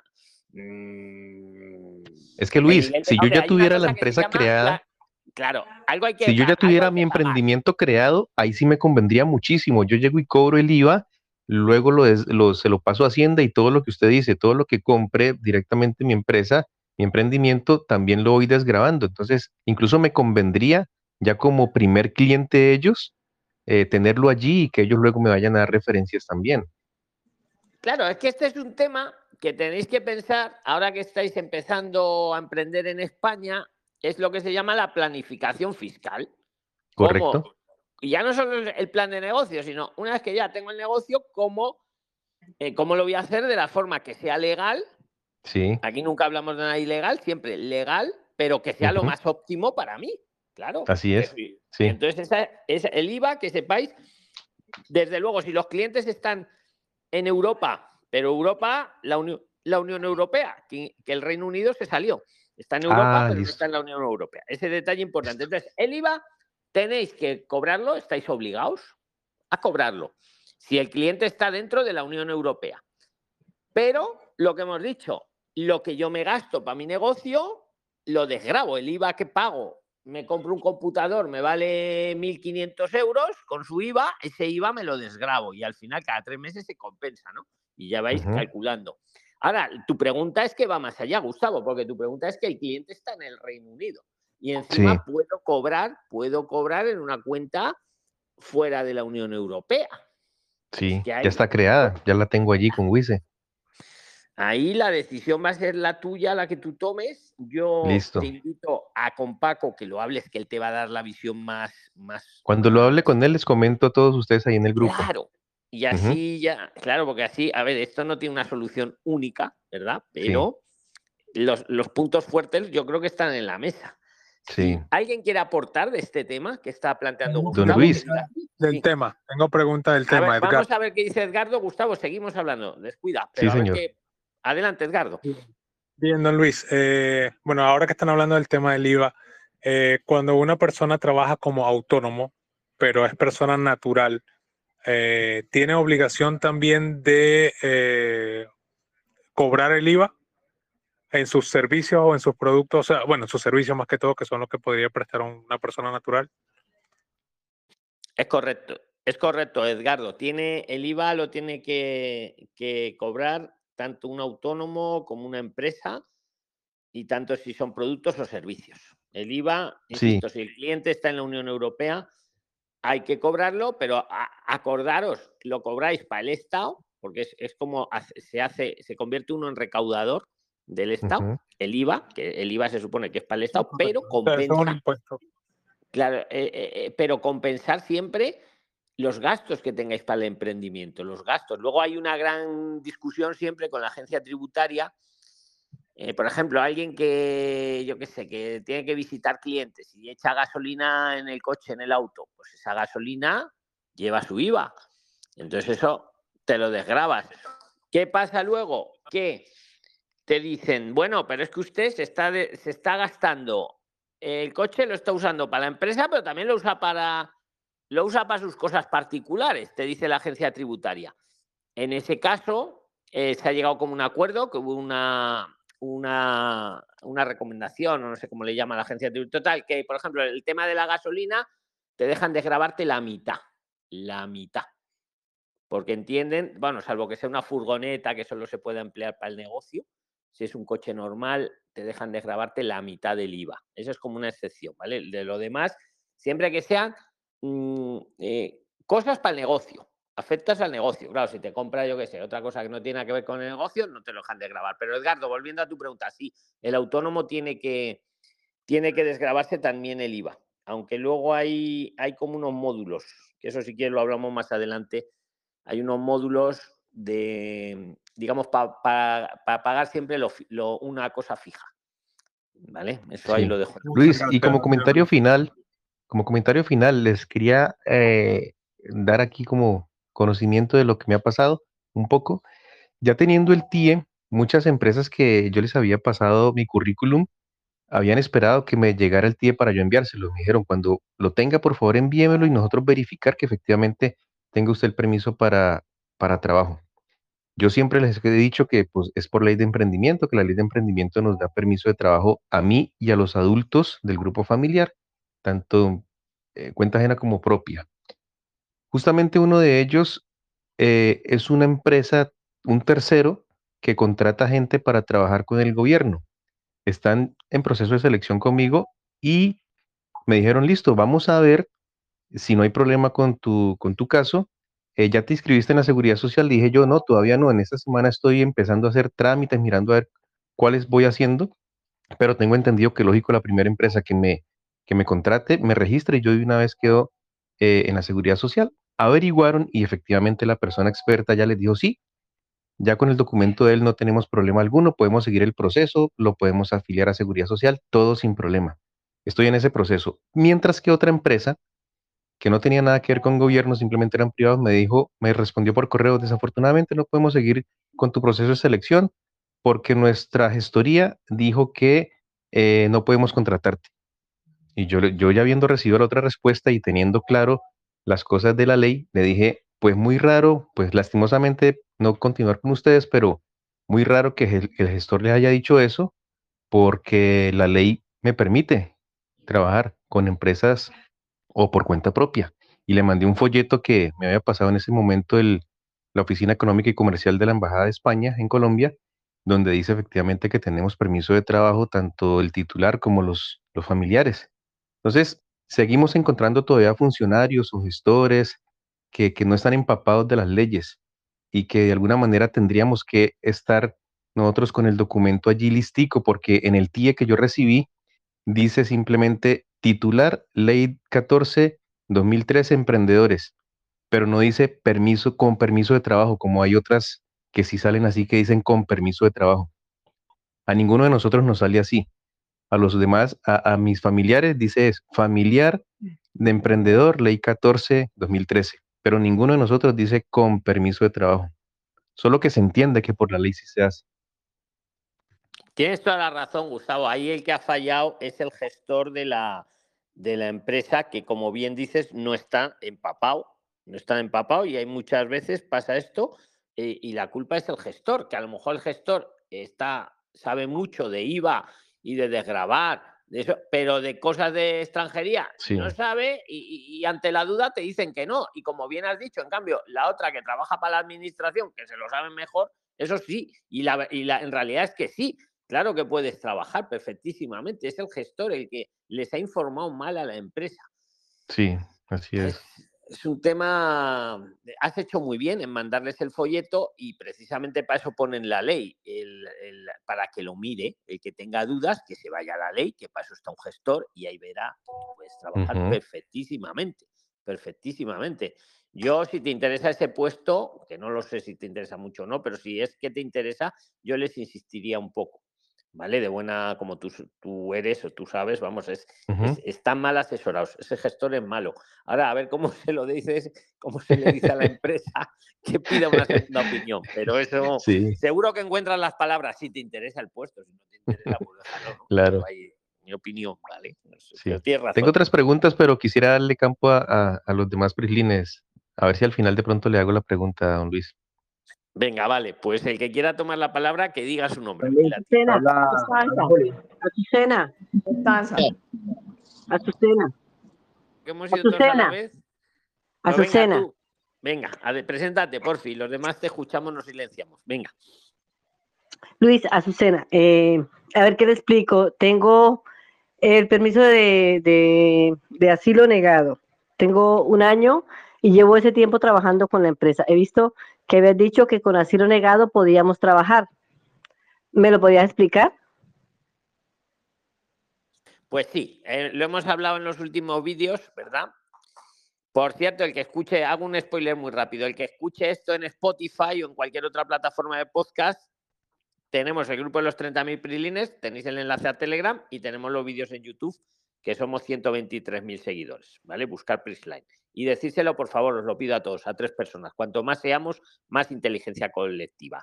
Azucena, eh, el que, el que- el- la Unión Europea ya dijo hace tiempo que el solicitante de asilo que tenga denegado el asilo, pero lo recurra, muy importante eso, hay que recurrirlo, o sea que no está de acuerdo con la denegación, que se le tienen que respetar todos sus derechos de trabajo, de estancia, de sanidad.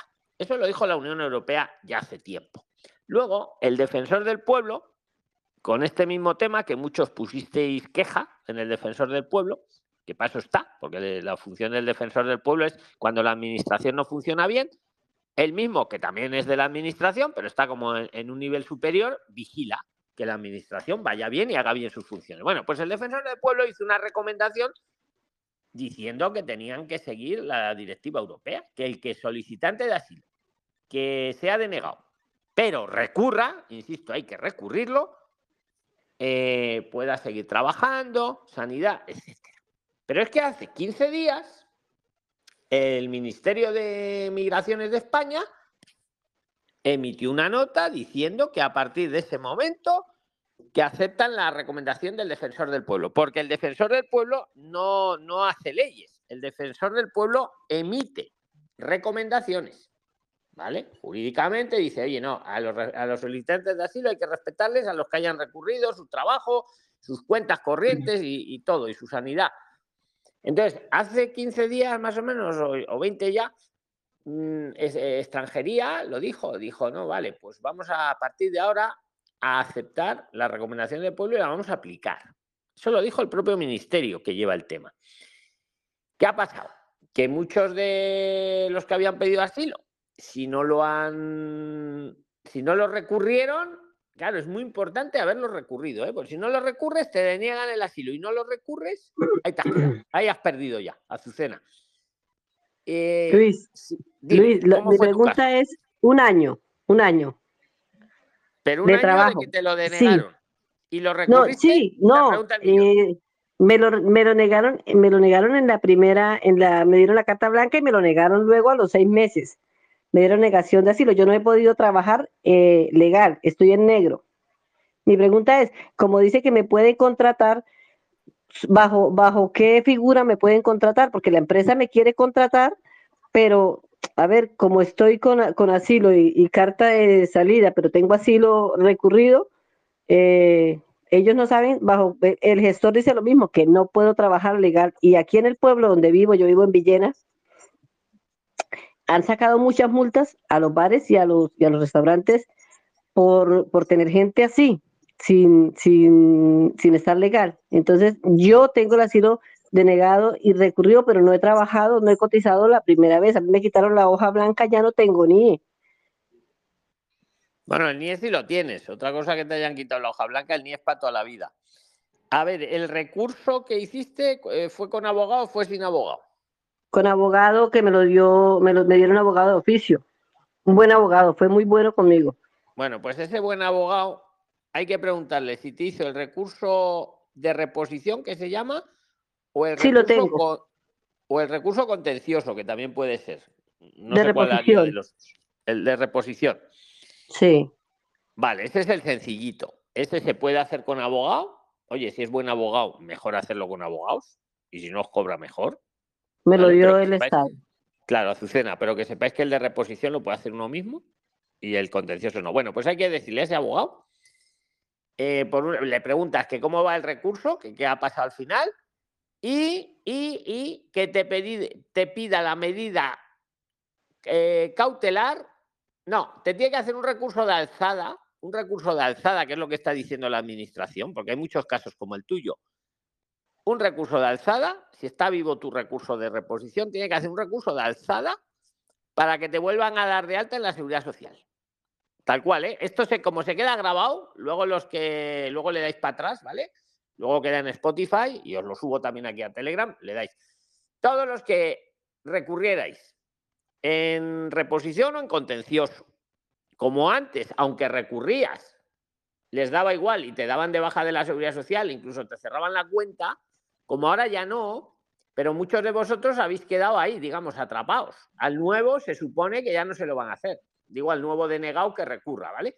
Pero al que recurrió y, se lo habían hecho, tenéis que pedir un, un recurso de alzada, que se llama recurso de alzada, que es un recurso pequeñito, sencillito, lo puede hacer uno mismo también, pidiendo que me vuelvan a dar de alta en la seguridad social, o si me han cerrado la cuenta, que me abran la cuenta, ¿vale? Recurso de alzada, mientras se resuelve el recurso gordo, que es el, el- de reposición o el contencioso. ¿Vale? Pues es- es- los recursos de alzada son como un recursito pequeñito para esas medidas que te han hecho ahí, mientras se resuelve lo importante, pues que no te fastidien. Entonces, como ya extranjería lo ha admitido que, que no va, que no va a dar de baja a la gente de a la seguridad social y va a poder trabajar en A mientras se resuelva el recurso, Azucena, pues eso es lo que tienes que decir al abogado. ¿Vale? Vale, pero Luis, no tengo, no tengo, no tengo número de seguridad social porque no he cotizado ni un día.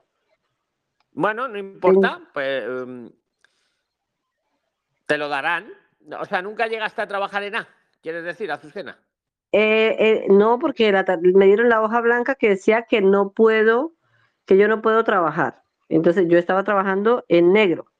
Eh, cuando me llegaron los seis meses, lo tuve que me pedí la cita y cuando llegué me lo habían negado hacía, hacía una semana atrás y me dijeron, ahora tienes menos tiempo para recurrirlo. Y A cuando fui a recurrirlo, pues A ver, lo que dice sí. Azucena, mira, eh, una cosa interesante ahí. O sea, lo que quieres decir es que a ti te lo denegaron antes de que pasaran los seis meses que un solicitante de asilo tiene que esperar desde la segunda entrevista para poder trabajar. sí.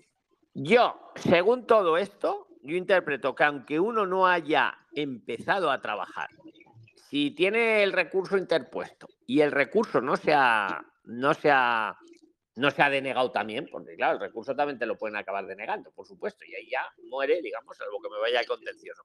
Pero bueno, si está el recurso interpuesto y, y no me lo han no me lo han tirado, por así decirlo, y aunque yo no haya llegado a los seis meses, yo sí puedo trabajar, porque ya han pasado los seis meses, sí o sí, y es lo que dice la directiva europea.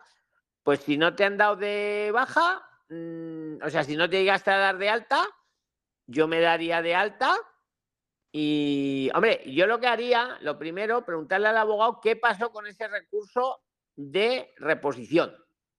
Porque ya como ha pasado tanto tiempo, ¿qué pasó? Si te dieron la razón o si no te la dieron. Porque lo que se me ocurre en el peor de los casos es que, que no te la dieran, pero supongo que el abogado te lo habría comunicado, ¿no? Claro, no, me, me ha dicho que cuando tenga una respuesta me lo hace, me lo hace saber, porque le he llamado siempre. Me ha dicho que cuando tenga una respuesta me lo hace saber. Pero ¿debo hacer otro recurso, el contencioso? Si te deniegan el, el de reposición, tienes que hacer el contencioso. Si quieres, si no- o sea, en el momento que dejas de recurrir, ya es que no. Ya ahí sí que te quedas irregular hasta que pasen los dos años. ¿Cuánto llevas ya en España? Un año. Te quedaría otro. Me queda un año, sí. Me queda hasta octubre de este año, que ya, ya viene menos. Pasa rápido, exactamente, pasa rápido. Entonces ahí puedes hacer un arraigo por formación, por ejemplo. ¿Vale? Ya, Pero pero, lo que si pasa es que el, el- el jefe, el, el jefe que tengo me ha dicho que él me paga 900 interna, pero que este año no me lo sube y que yo no tengo derecho a vacaciones, no me pagó prima, no me pagó, en las segundas pagas no me la dio, no me dio vacaciones, la- le pedí una semana, me la descontó, eh, no me da la comida, tengo que pagarme mi comida. Eh, y me ha dicho que no merezco porque no tengo las mismas leyes. Le he dicho que sí, que mi gestor me lo ha dicho. Conozco mis leyes, las sé, las he leído, las conozco. Sé que desde el 2022 tenemos las mismas leyes todos, inmigrantes y españoles, pero el hombre está cerrado porque dice que lo que él dijo es lo que se va a hacer en su casa. O sea, él no va a pagar y punto, paga eh, lo que va a pagar interna y ya está. No me va a subir el salario, no me va a dar vacaciones, no me va a dar, eh, lo que no me va a dar es nada. O sea, me da 900 y si yo me enfermo porque he estado enferma y tal, me ha dicho si te tienen que hospitalizar, pues esos días no los cobras, que sé que también es ilegal. Es que es así, es como tú estás diciendo, Azucena. O sea, yo me quedo impresionado que todavía haya gente así. Las leyes son iguales para todos, Esto, eh, de- independientemente de la procedencia, religión y todo. O sea, ¿qué le queréis decir? ¿Alguno le quiere decir algo a Azucena? Brilines, que diga su nombre. Richard. Adelante, Richard. Tienes la palabra. Preséntate, por favor. Bueno, señor Luis, eh, primeramente gracias. Eh, Azucena, eh, creo que por ahí, bueno, si la persona es tan mala con, contigo, por ahí, bueno, pudieras aplicar a una residencia por colaborativa, ¿entiendes? Y, y ya, porque esa persona si está infringiendo de manera concienzuda, o sea, de manera, lo está haciendo arbitrariamente contigo, pues toca denunciarlo y a ti te sale residencia por colaborativa. Claro, cuando el, el patrono es una buena persona, uno se omite eso, pero si la persona es mala, es una persona que te está haciendo malos tratos, pues toca denunciarlo. Y el, el Estado a ti te reconoce tus años y te da residencia colaborativa. Es lo que pienso. O sea, denunciarlo ante, ante qué, ¿tendría que hacerlo un abogado o lo podría hacer yo? Bueno, en ese caso, ahí, o sea, tienes que hacerlo al, al Ministerio del Trabajo y es lo que entiendo, pues es lo que he escuchado en los vídeos y en las conversaciones que hemos tenido aquí en el conversatorio. De todas maneras, ahí que el señor Luis puede explicarlo de menor, mayor, con mayor grado. Gracias. Yo te lo digo, eh, yo estoy de acuerdo con lo que te está diciendo Richard. A ver, mi, mi pregunta es, si yo llego a denunciar, ¿no voy a ser eh, sacada a mi país, que hemos tenido amenazas de personas que van a denunciar y, y, a- y les han dicho que les abren un proceso para, para salir del país y les dan seis meses. No sé quién te ha dicho eso, pero eso no es así. A ver, vamos a ordenar Sí. las ideas. Lo que, lo eso, dice- eso, bueno, eso te lo a- están acaba, diciendo. Acaba, acaba. Ok, este, eso se lo están diciendo, se- se- te lo dicen para intimidarte, pero la ley te ampara. O sea, siempre y cuando tú demuestres que has recibido esos malos tratos, tienes que hacer una demostración. Si puedes grabarlo, lo grabas. Si puedes hacer, o sea, para que tengas pruebas con las cuales él no puede refutar. Igualmente, tú tienes que demostrar que estabas trabajando para él. De alguna manera, tienes que demostrarlo. Esas pruebas las Ah, tengo. bueno. ¿Me entiendes? Eh, y con eso haces la denuncia, a él le ponen su multa y a ti te dan una residencia por colaborativa. Es lo que he entendido siempre con la inteligencia colectiva del grupo. Vale. Lo, Mira, lo, lo eh, voy a, a valorar. Escucha, Dime. a ver, lo que dice Richard es correcto, pero escucha, eh, lo único que tienes que demostrar, y mira que a mí esta residencia no me gusta mucho, pero es que es lo que hay, a veces toca. ¿eh? Y yo os la puse en la mesa porque tenéis que saberlo todo. Vas a ver si este patrón va a aprender si las leyes son para todos o solo, o solo para quien Sí, él no es solo, no es solo por mí, es, es por las, Ya. porque sé que no voy a seguir trabajando por las personas si, que vienen. cual- si es como lo cuentas, yo te digo la- las opciones. Es lo que ha dicho Richard. A ver, lo único que tienes que demostrar, el, malo, el maltrato, bueno, lo que tienes que demostrar es que llevas ahí trabajando seis meses. Eso es lo que tienes que demostrar. ¿En qué provincia estás? Estoy en Villena, pero trabajo en Viar. Es, eh, soy de Alicante. Viar es un pueblo que solamente se habla valenciano. He tenido que aprender a Voy- hablarle a- valenciano. mientras estoy hablando contigo, voy a poner en Google inspección, porque esto es una denuncia, pero no es con la policía. Es como bien has dicho, con la inspección de trabajo. Inspección de trabajo de Alicante. Inspección de trabajo de Alicante. Ahí es donde te tienes que dirigir. Eso sí, tener las pruebas de, de que llevas el trabajo, que lo llevas los seis meses. Y, bueno, búscalo luego en Google, ¿vale? Porque si me pongo a buscar, no. no Ya, sí, sí, sí, lo buscaría. Lo, que, lo que yo quería era cambiar de trabajo. Luis. trabajo en la provincia donde estáis, Alicante en tu caso. Y ahí te va a salir el teléfono, el email de la inspección. de- Y ahí es donde tienes que dirigir tu denuncia. Siempre, ojo, de verdad, Prilines, yo lo digo muy importante. No, esto, a mí me han criticado mucho por deciros esto. Pero yo siempre digo, es que siempre que lo digo, yo digo que solo lo empleen con el empleador malvado. También el otro día me hizo gracia que uno aquí en Telegram decía, decía, es verdad que si voy seis meses a España, trabajo en B y denuncio a mi empleador, me dan, me dan residencia. Esa era la pregunta. Yo me quedé, digo, madre mía. O sea, ese no es que le hayan tratado mal, ese es que ya viene para eso. Pensándolo. Eso no. Yo creo que eso es un abuso del derecho. Eso no está ético. Eso, o sea, yo a la persona, a una persona que me trata bien, jamás le haría eso, porque en realidad te está trata- contratando en B, se está arriesgando la persona, te está tendiendo la mano. Ahora, otra cosa es el empleador este, vamos a suponer, hablo en general, ¿no? El empleador explotador o malvado, como le queramos llamar, pues ahí está la herramienta. La herramienta es reunir las pruebas de que uno lleva trabajando seis meses, reunirlas bien, y a la inspección de trabajo, a la inspección de trabajo, no a la policía, no, a la inspección de trabajo. Y la inspección de trabajo va, va a tomar cartas del asunto y, hombre, no es garantía que te vayan a dar la residencia, no es garantía absoluta. Va, a te- va a tener que quedar acreditado que efectivamente que has trabajado ahí seis meses por lo menos y que te trata bien o mal, mm, lo puedes añadir, ¿vale? Pero lo importante es que has, que has estado trabajando en B seis meses.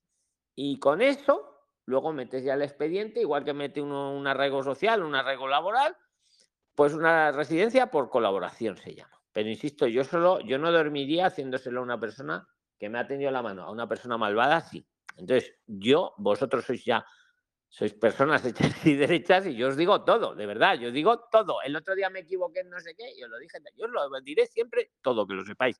Y a veces hay quien me ataca por eso, ¿eh? que vosotros ni os enteráis, pero yo lo veo. Pues no, no. Yo ante la duda siempre estáis vosotros. Os lo juro. Me tengo que pelear con un abogado, me pelearé. Me da igual. Y esto igual, yo os lo digo. Luego ya vosotros, vuestra, vuestro buen hacer, vuestra conciencia decidirá a quién denuncia, a quién no denuncia. Y como siempre decimos, aquí cada uno da su opinión. Luego ya vosotros toméis las decisiones. Yo si es como lo cuentas, pues sí, lo veo adecuado. Es la inspección de trabajo de Alicante, donde te tienes que dirigir. También no es necesariamente, además, que tengas que poner directamente la denuncia. También puedes hablar con la inspección y les planteas el tema. A ver qué te dicen. A ver qué funcionarios te tocan ahí. Igual son muy colaborativos, ahondando en la frase y te dice, ah, pues sí, sí, sí, o no. Eh, no es necesariamente que tengas que ir a denunciar, tú les escribes o les llamas, haces una entrevista y lo cuentas. Y dices, mira, me está pasando esto. No me paga ni vacaciones, no me paga, me ha dicho que si me pongo enferma que me pague yo la sanidad. No me deja ni, la, ni comer. A ver qué dice la inspección de trabajo de Alicante. A ver qué te dice. Y en función como les veas, pues puedes decidir, ah, pues sí, le voy a denunciar o no, mire. O sea, eso es también como una solución intermedia que tenéis, ¿vale? Otra solución sería que cambies de trabajo también, ¿sabes? O sea, esa, bueno, esa es lo que estaba pensando, por eso preguntaba que, bueno, tengo el, el asilo negado, pero como vi que por Spotify y por eh, TikTok decías que podía trabajar, yo dije, bueno, pues lo que puedo hacer es salir, pero bajo qué, bajo, no sé, ¿cómo voy a decirle al nuevo ver, empleador? puedes que- trabajar, pero escucha, puedes trabajar siempre que esté recurrido y no me hayan denegado el recurso. Ese detalle es muy importante, ¿eh? Sí, porque tengo un- una oferta de trabajo por cocina y, y la mujer me ha tenido en negro en varias oportunidades y me quiere contratar, pero su gestor le ha dicho que no, porque en el pueblo a todos los bares les han sacado multas grandísimas. Hubo un restaurante que fueron 7 mil euros por tres empleados, o sea, cada empleado fueron 21 mil euros la, la multa. Entonces aquí se cuidan mucho ahora, porque lo hacían Pero a, a- a los trabajadores no les han multado, ¿verdad?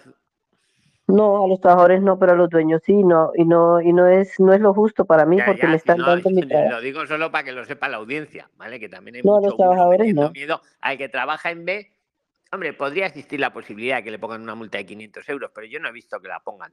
Multan al empleador. No, no, no, no, no, no. Sí, sí, al La ley empleador, dice, sí. ¿eh? La ley dice que pueden multar también al empleado, pero yo no lo he visto. Escucha, Sí, yo sí, sí, lo creo que paso sí. uno para mañana. porque Este, Bueno, di, di. es que, que eso se lo dijeron a mi jefa cuando vino y ella, ella pidió permiso para contratarme porque es amiga del, del, del gestor y él le dijo, mira, que una multa para ti y una multa para ella, tú la podrás pagar y ella, y es verdad. A ti no te van a poner multa, pienso yo. Pero bueno, a lo que vamos, a lo que vamos, Sí, escucha. sí, Paso, yo lo que haría si yo fuera tú mañana ya, intento contactar con el abogado que te hizo el recurso y que te diga cómo, cómo ha ido ese expediente, que si lo resolvieron ya el recurso o no. Y si está vivo el recurso, eh, pues que te dé de alta, que te dé de alta en la seguridad social que vas a trabajar en A. Y si necesitas la directiva europea, la tienes aquí en Telegram, tienes en la sección de documentos, la tienes. Y si no la, la puedes buscar, te la vuelvo a poner, que, está puesta ahí. Vamos, ahí tenéis la directiva europea, la recomendación del defensor del pueblo y la aceptación de la administración española. ¿Qué pasa? Que muchas veces lo que le está pasando a Gustavo, que es que hay algunos gestores, algunos contadores que es que, no sé, parece que es- le sacas del IVA y ya no saben.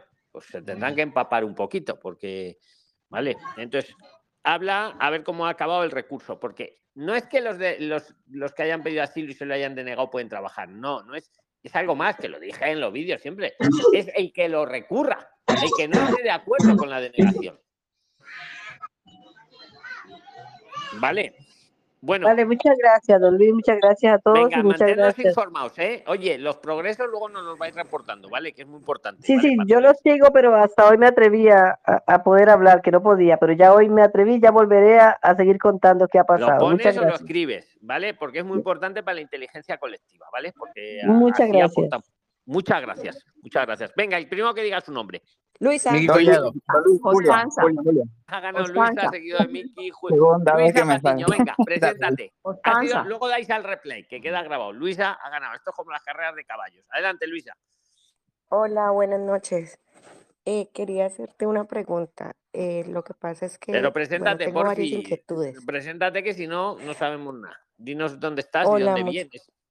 Bueno, eh, estoy viviendo, soy colombiana, en este momento estoy viviendo en Valencia, en un pueblo de Valencia. Eh, y tengo una inquietud. Eh, mi esposo llega a- en mayo eh, porque resulta que en el país donde vivimos eh, tuvo varias dificultades ya que empezaron a, a, a meterle presión para que pagara unos impuestos por tener un pequeño negocio. Él se viene acá a España, eh, pues em, saliendo pues por ese, por ese tema. Él llega desde de mayo a, a- a noviembre, en noviembre llegamos nosotros. También tuvimos varias dificultades ya que tuve varios robos, eh, se entraron a mi casa. Bueno, la cuestión fue que yo traje todos esos documentos a este país.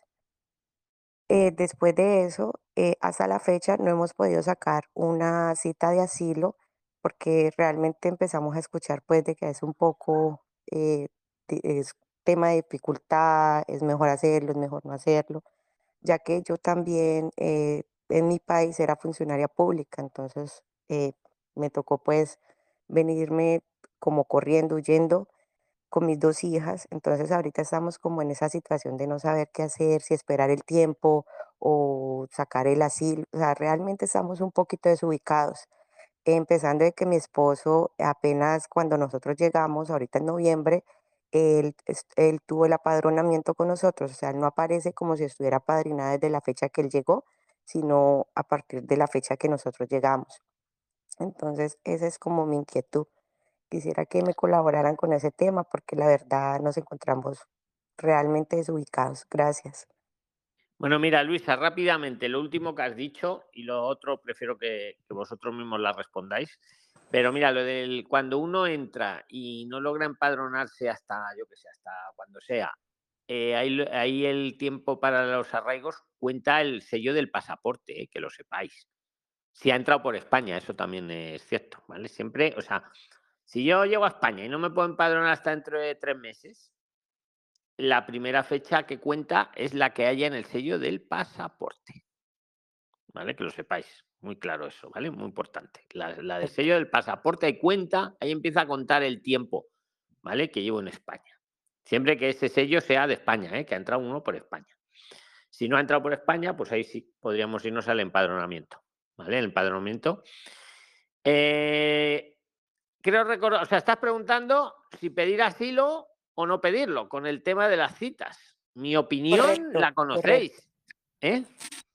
Sí, estoy, estoy un poquito pues eh, traumada con todo lo que he escuchado. Claro, es que lo estás oyendo. Si no sé si estabas al principio, los que no hayáis estado ahora, os- ahora lo subo a Spotify y lo pongo aquí en el grupo también que lo tengáis, todo el audio. Ha estado Carlos, pues ahí le tienes. Le han dado la cita, la segunda, para el 2024. Para el 2024. O sea, después de buscarse una cita para hacer la entrevista, haberla pagado.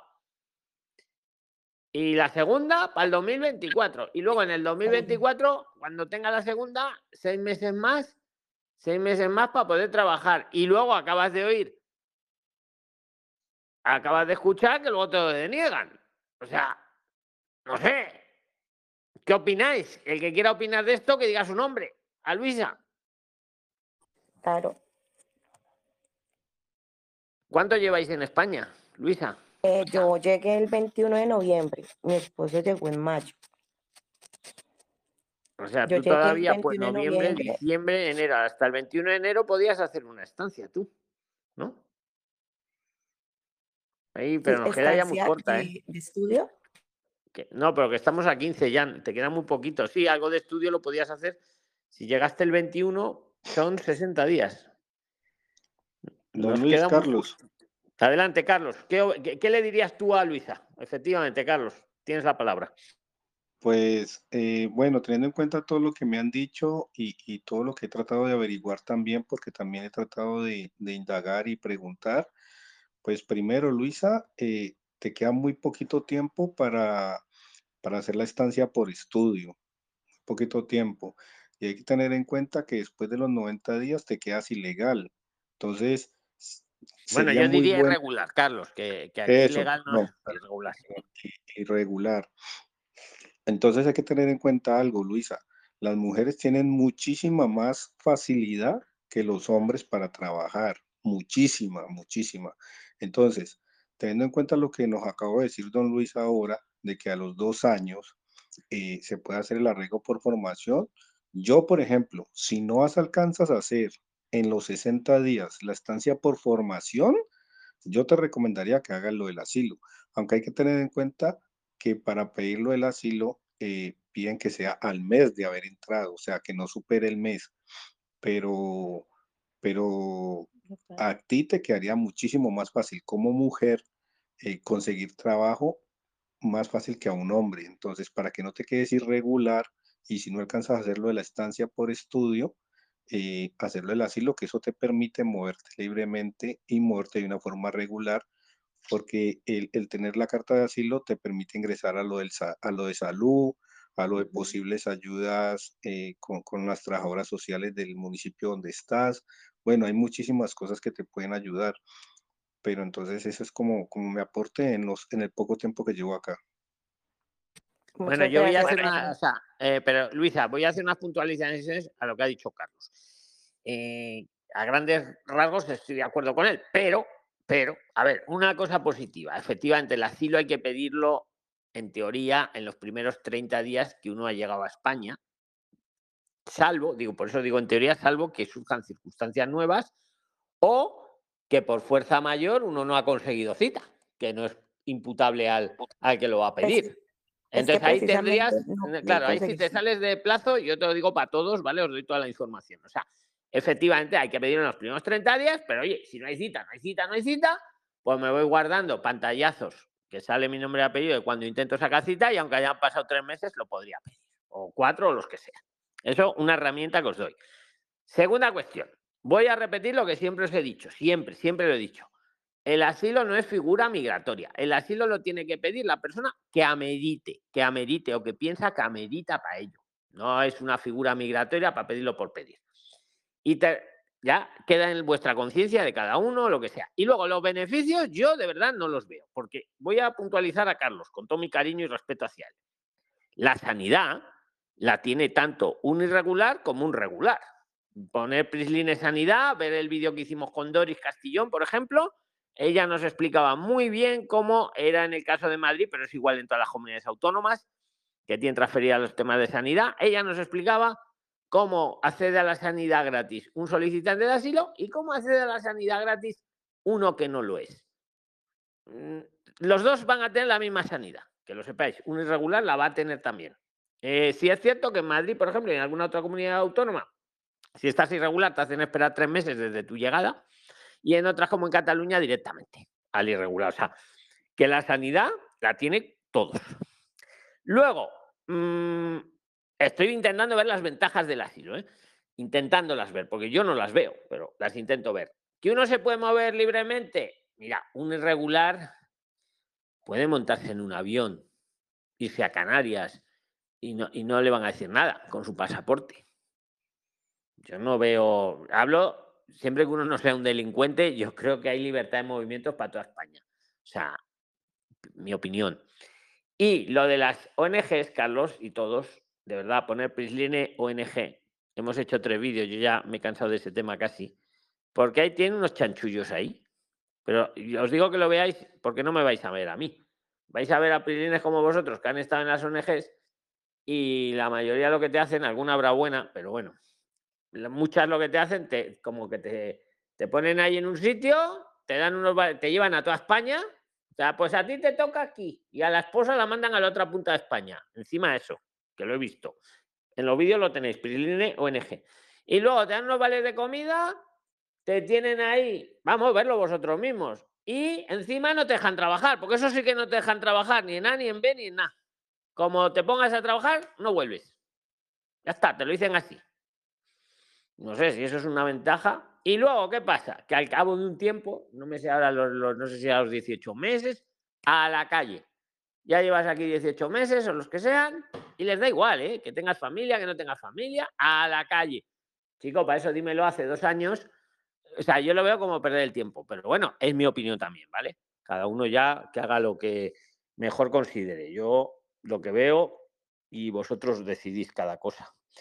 ¿Qué ventajilla que le veo? Pues hombre, si antiguamente sí, antiguamente hace, hace dos años sí, te lo daban muy rápido y luego tardaban en responderte dos o tres años, te pedías un arraigo social.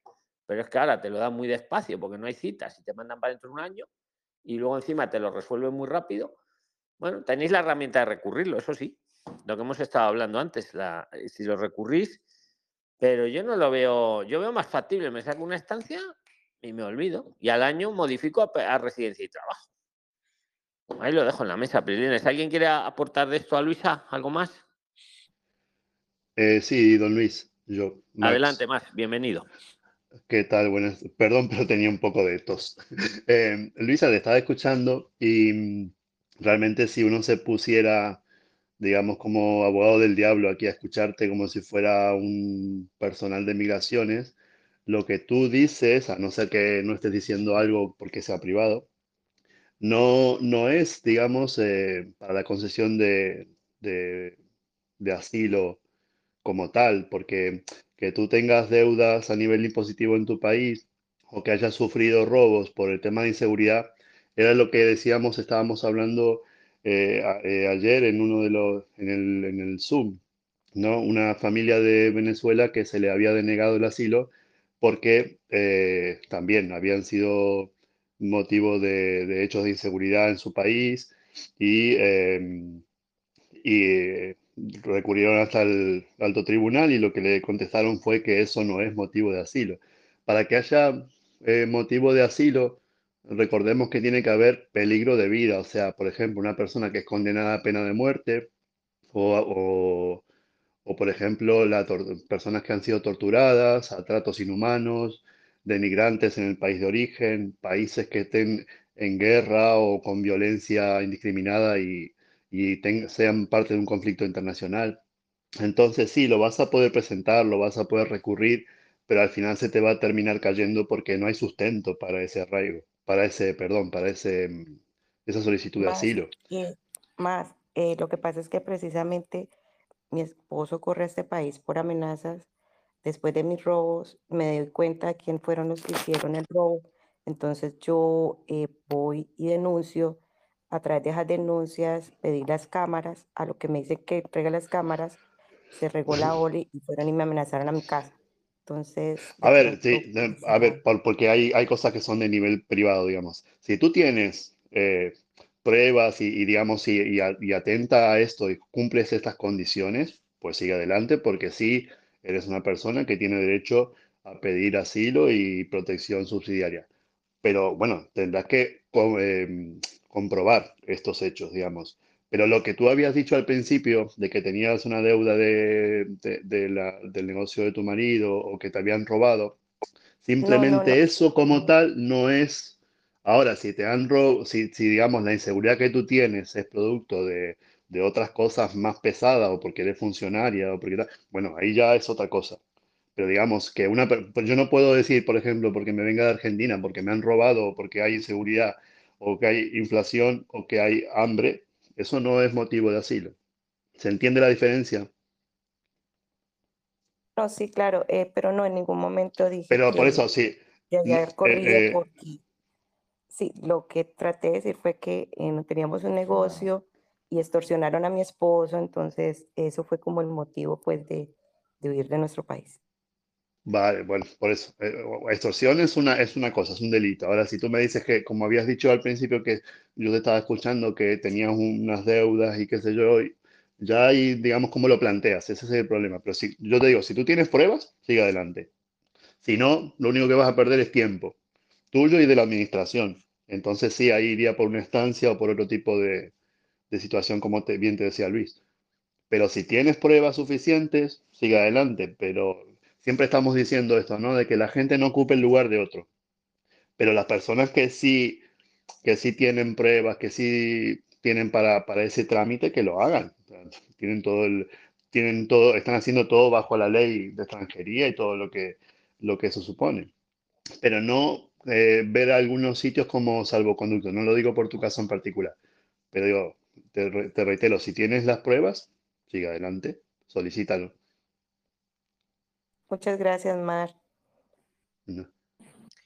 Pues nada, Prilines, nos queda un poco de tiempo. Muchas gracias a, a Luisa y a Max por los aportes. Eh, si alguien quiere poner algún tema en la mesa, que diga su nombre. Julio, Julio. A ver. Julio. Ha ganado Julio. Collado, enseguida, Luis. A ver, ha ganado Julio. Julio, preséntate, por fin. ¿Qué tal, don Luis? Bueno, eh, mi nombre es Julio, yo soy venezolano de nacimiento, pero también tengo la nacionalidad peruana.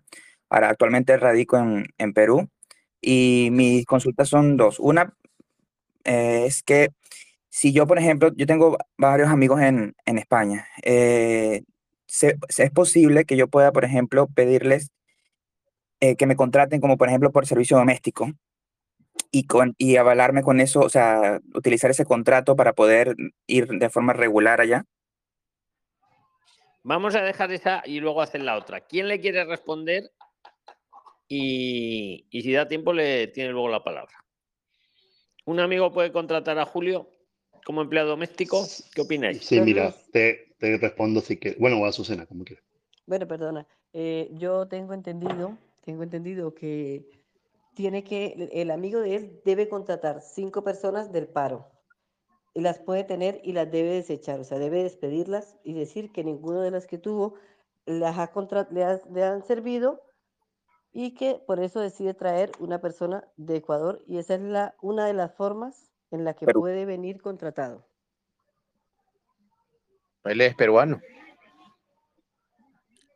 Eres- No sé si- Julio, puede ¿eres- ¿de dónde eres? Claro, sí, tengo la nacionalidad peruana, pero ya, ya- también la venezolana, pero ahorita radico en, en Perú. Por venezolano entra, en- de, tienen mucha peruano más puede. facilidad. Como, como peruano, o sea, puede vivir como peruano o como venezolano, cualquiera de las dos. Como venezolanos Don Luis, ¿puedo todo- hablar? todos Miki. mucha ayuda. Sí, a ver, si es del tema, podéis meter cuchara. A ver, Miki. don- don Luis. eh, a- un segundo, Azucena. A ver qué dice Miki. Más si quería decir algo también. Venga. Sí, es don Luis, este, eh, eh, lo que pasa es que para contratar a un, a, a un extranjero, en este caso en, en- a nivel de Sudamérica, no tienen, no tendría que verse el paro porque a, a lo que es para contratar a un peruano y a un chileno.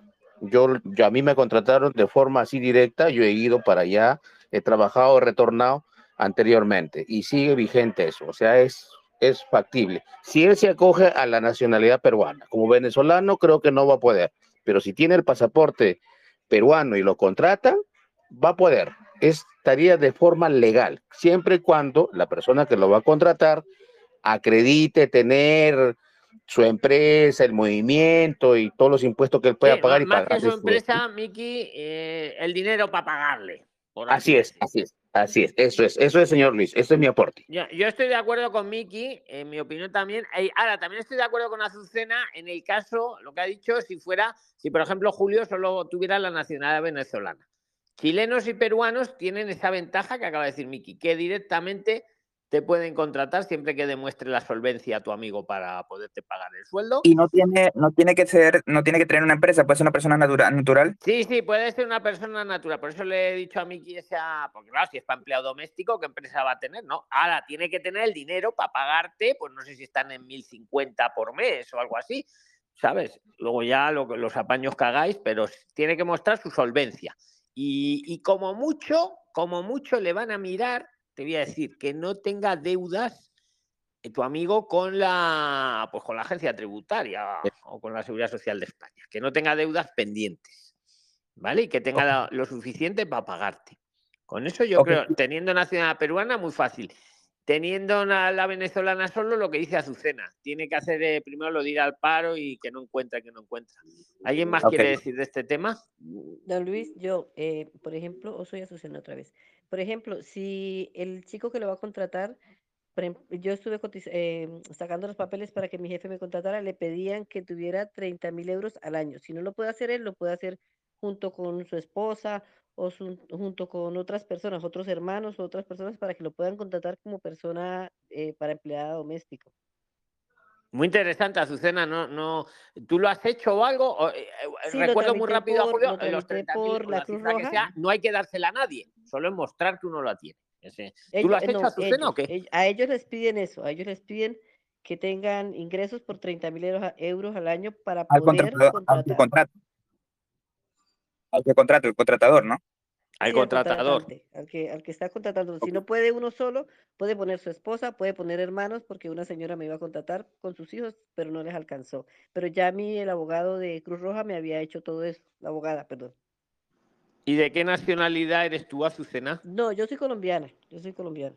Por eso te sabes lo de las cinco llamadas al, al Claro, claro, porque yo todo lo he averiguado para ver pues cómo hacía para que me contrataran legal. Ok, y, y do- dos consultas. Una es, por ejemplo, si yo, porque yo trabajo, en, real- en realidad yo lo que quiero es una, una, una, una estancia legal, una forma legal de residir en España para eventualmente tener la nacionalidad, porque yo no necesito buscar trabajo ni tampoco ir a estudiar porque yo genero mis ingresos por internet. Entonces, eh, es- por ejemplo, si yo hago un arreglo con mi amigo y le digo, mira, ¿sabes qué? O sea, no necesito que me pagues, o sea, realmente es posible que, que él, sea, pres- que, que él se evite eso o, o lo supervisa de alguna forma de que me esté pagando.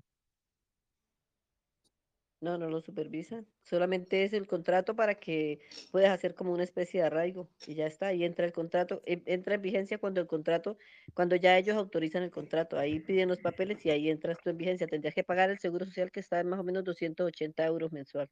Tú lo tendrías que pagar. Y que él también. Adelante, profesor. Te comenté ayer en el vídeo que yo tengo contratado una peruana. Bueno, yo, o sea, estaba aquí en España para darle los papeles. Entonces yo tuve que presentar la declaración de la renta. Ellos calculan un ratio para ver si con mi declaración de renta puedo cubrir los gastos de esa persona. Lo que la Seguridad Social no va a entender o Hacienda, que tú estés en España trabajando y sin cobrar. Eso no lo va a entender, porque decir, no, no, no, va, no va a tener la, la evidencia de que tú te puedes eh, vivir aquí con, con- sin salario. ¿Me explico? Porque ahí van a ver algo de fraude. Y aquí la Seguridad Social, como intuya que hay algo de fraude, ya deniega. ¿Vale? Entonces, hombre, mm, yo en principio, eh, pues a lo mejor viniendo con una estancia de estudios lo arreglo. Como dice Luis, estás un año y pues, pues consigues empleo y es mucho más fácil. Sería más fácil de, de disimular el que tú estés aquí un año estudiando y después un año un certificado profesional, lo que sea, y después tú te montes tu propio negocio como autónomo, porque los autónomos, cuando hacen la declaración trimestral, puedes poner sin actividad, pero tú sigues cotizando la seguridad social. Y después, la seguridad social de una persona, más o menos que, por ejemplo, yo que tengo contratado a una, a una chica por unas horas, pues depende de las horas que sean, ¿vale? Si, si, si son ocho, si son seis, tienes que hacer el cálculo, te lo hacen ellos. Pero repito, la seguridad social lo que no va a entender es que tú estés aquí sin cobrar nada, porque entonces va a ver que estás haciendo un negocio mejor puede ser un fraude o que te está teniendo unos ingresos que no son demostrables. Entonces yo me iría por la legalidad, lo, mejor que puedes hacer. Si la familia reúne el ratio que te van a pedir, pues que lo pida la familia y si no, pues una estancia o, o- o lo que sea por estudios y al año transformarla en, en un contrato que puede ser por cuenta propia o autónoma o, o por cuenta ajena, perdón. ¿Sabes dónde lo van a ver? En la renovación. Cual- espera, espera. Eh, eh, espera que nos tengo que ir, pero muy rápido, Julio. Lo ven, ¿sabes dónde lo ven? Lo que dice el profesor. Cuando luego pase el año y vayas a renovar, ahí sí o sí van a, a ver las cotizaciones de este señor. Ah, si no hay cotizaciones. O sea, si no lo detectan antes, en la renovación, cuando presentes ya, ahí lo, yo pienso que ahí lo van a ver, ¿vale? Porque van a ver que no hay cotizaciones. Brilines, nos tenemos que ir. Que han- llevamos dos horas, la, va a ser la una de la madrugada en España. Que muchísimas gracias, ¿vale? A todos, a los que lo escucháis luego, a los que habéis estado en vivo, los que no ha dado tiempo, ahora seguimos escribiendo. Y, y- y- y vamos, seguimos para adelante. Que muchísimas gracias a Luis, todos. cuídese. Muchas gracias, muchas gracias. Brilines. Luis, Gracias por todo. Gracias por todo. Gracias.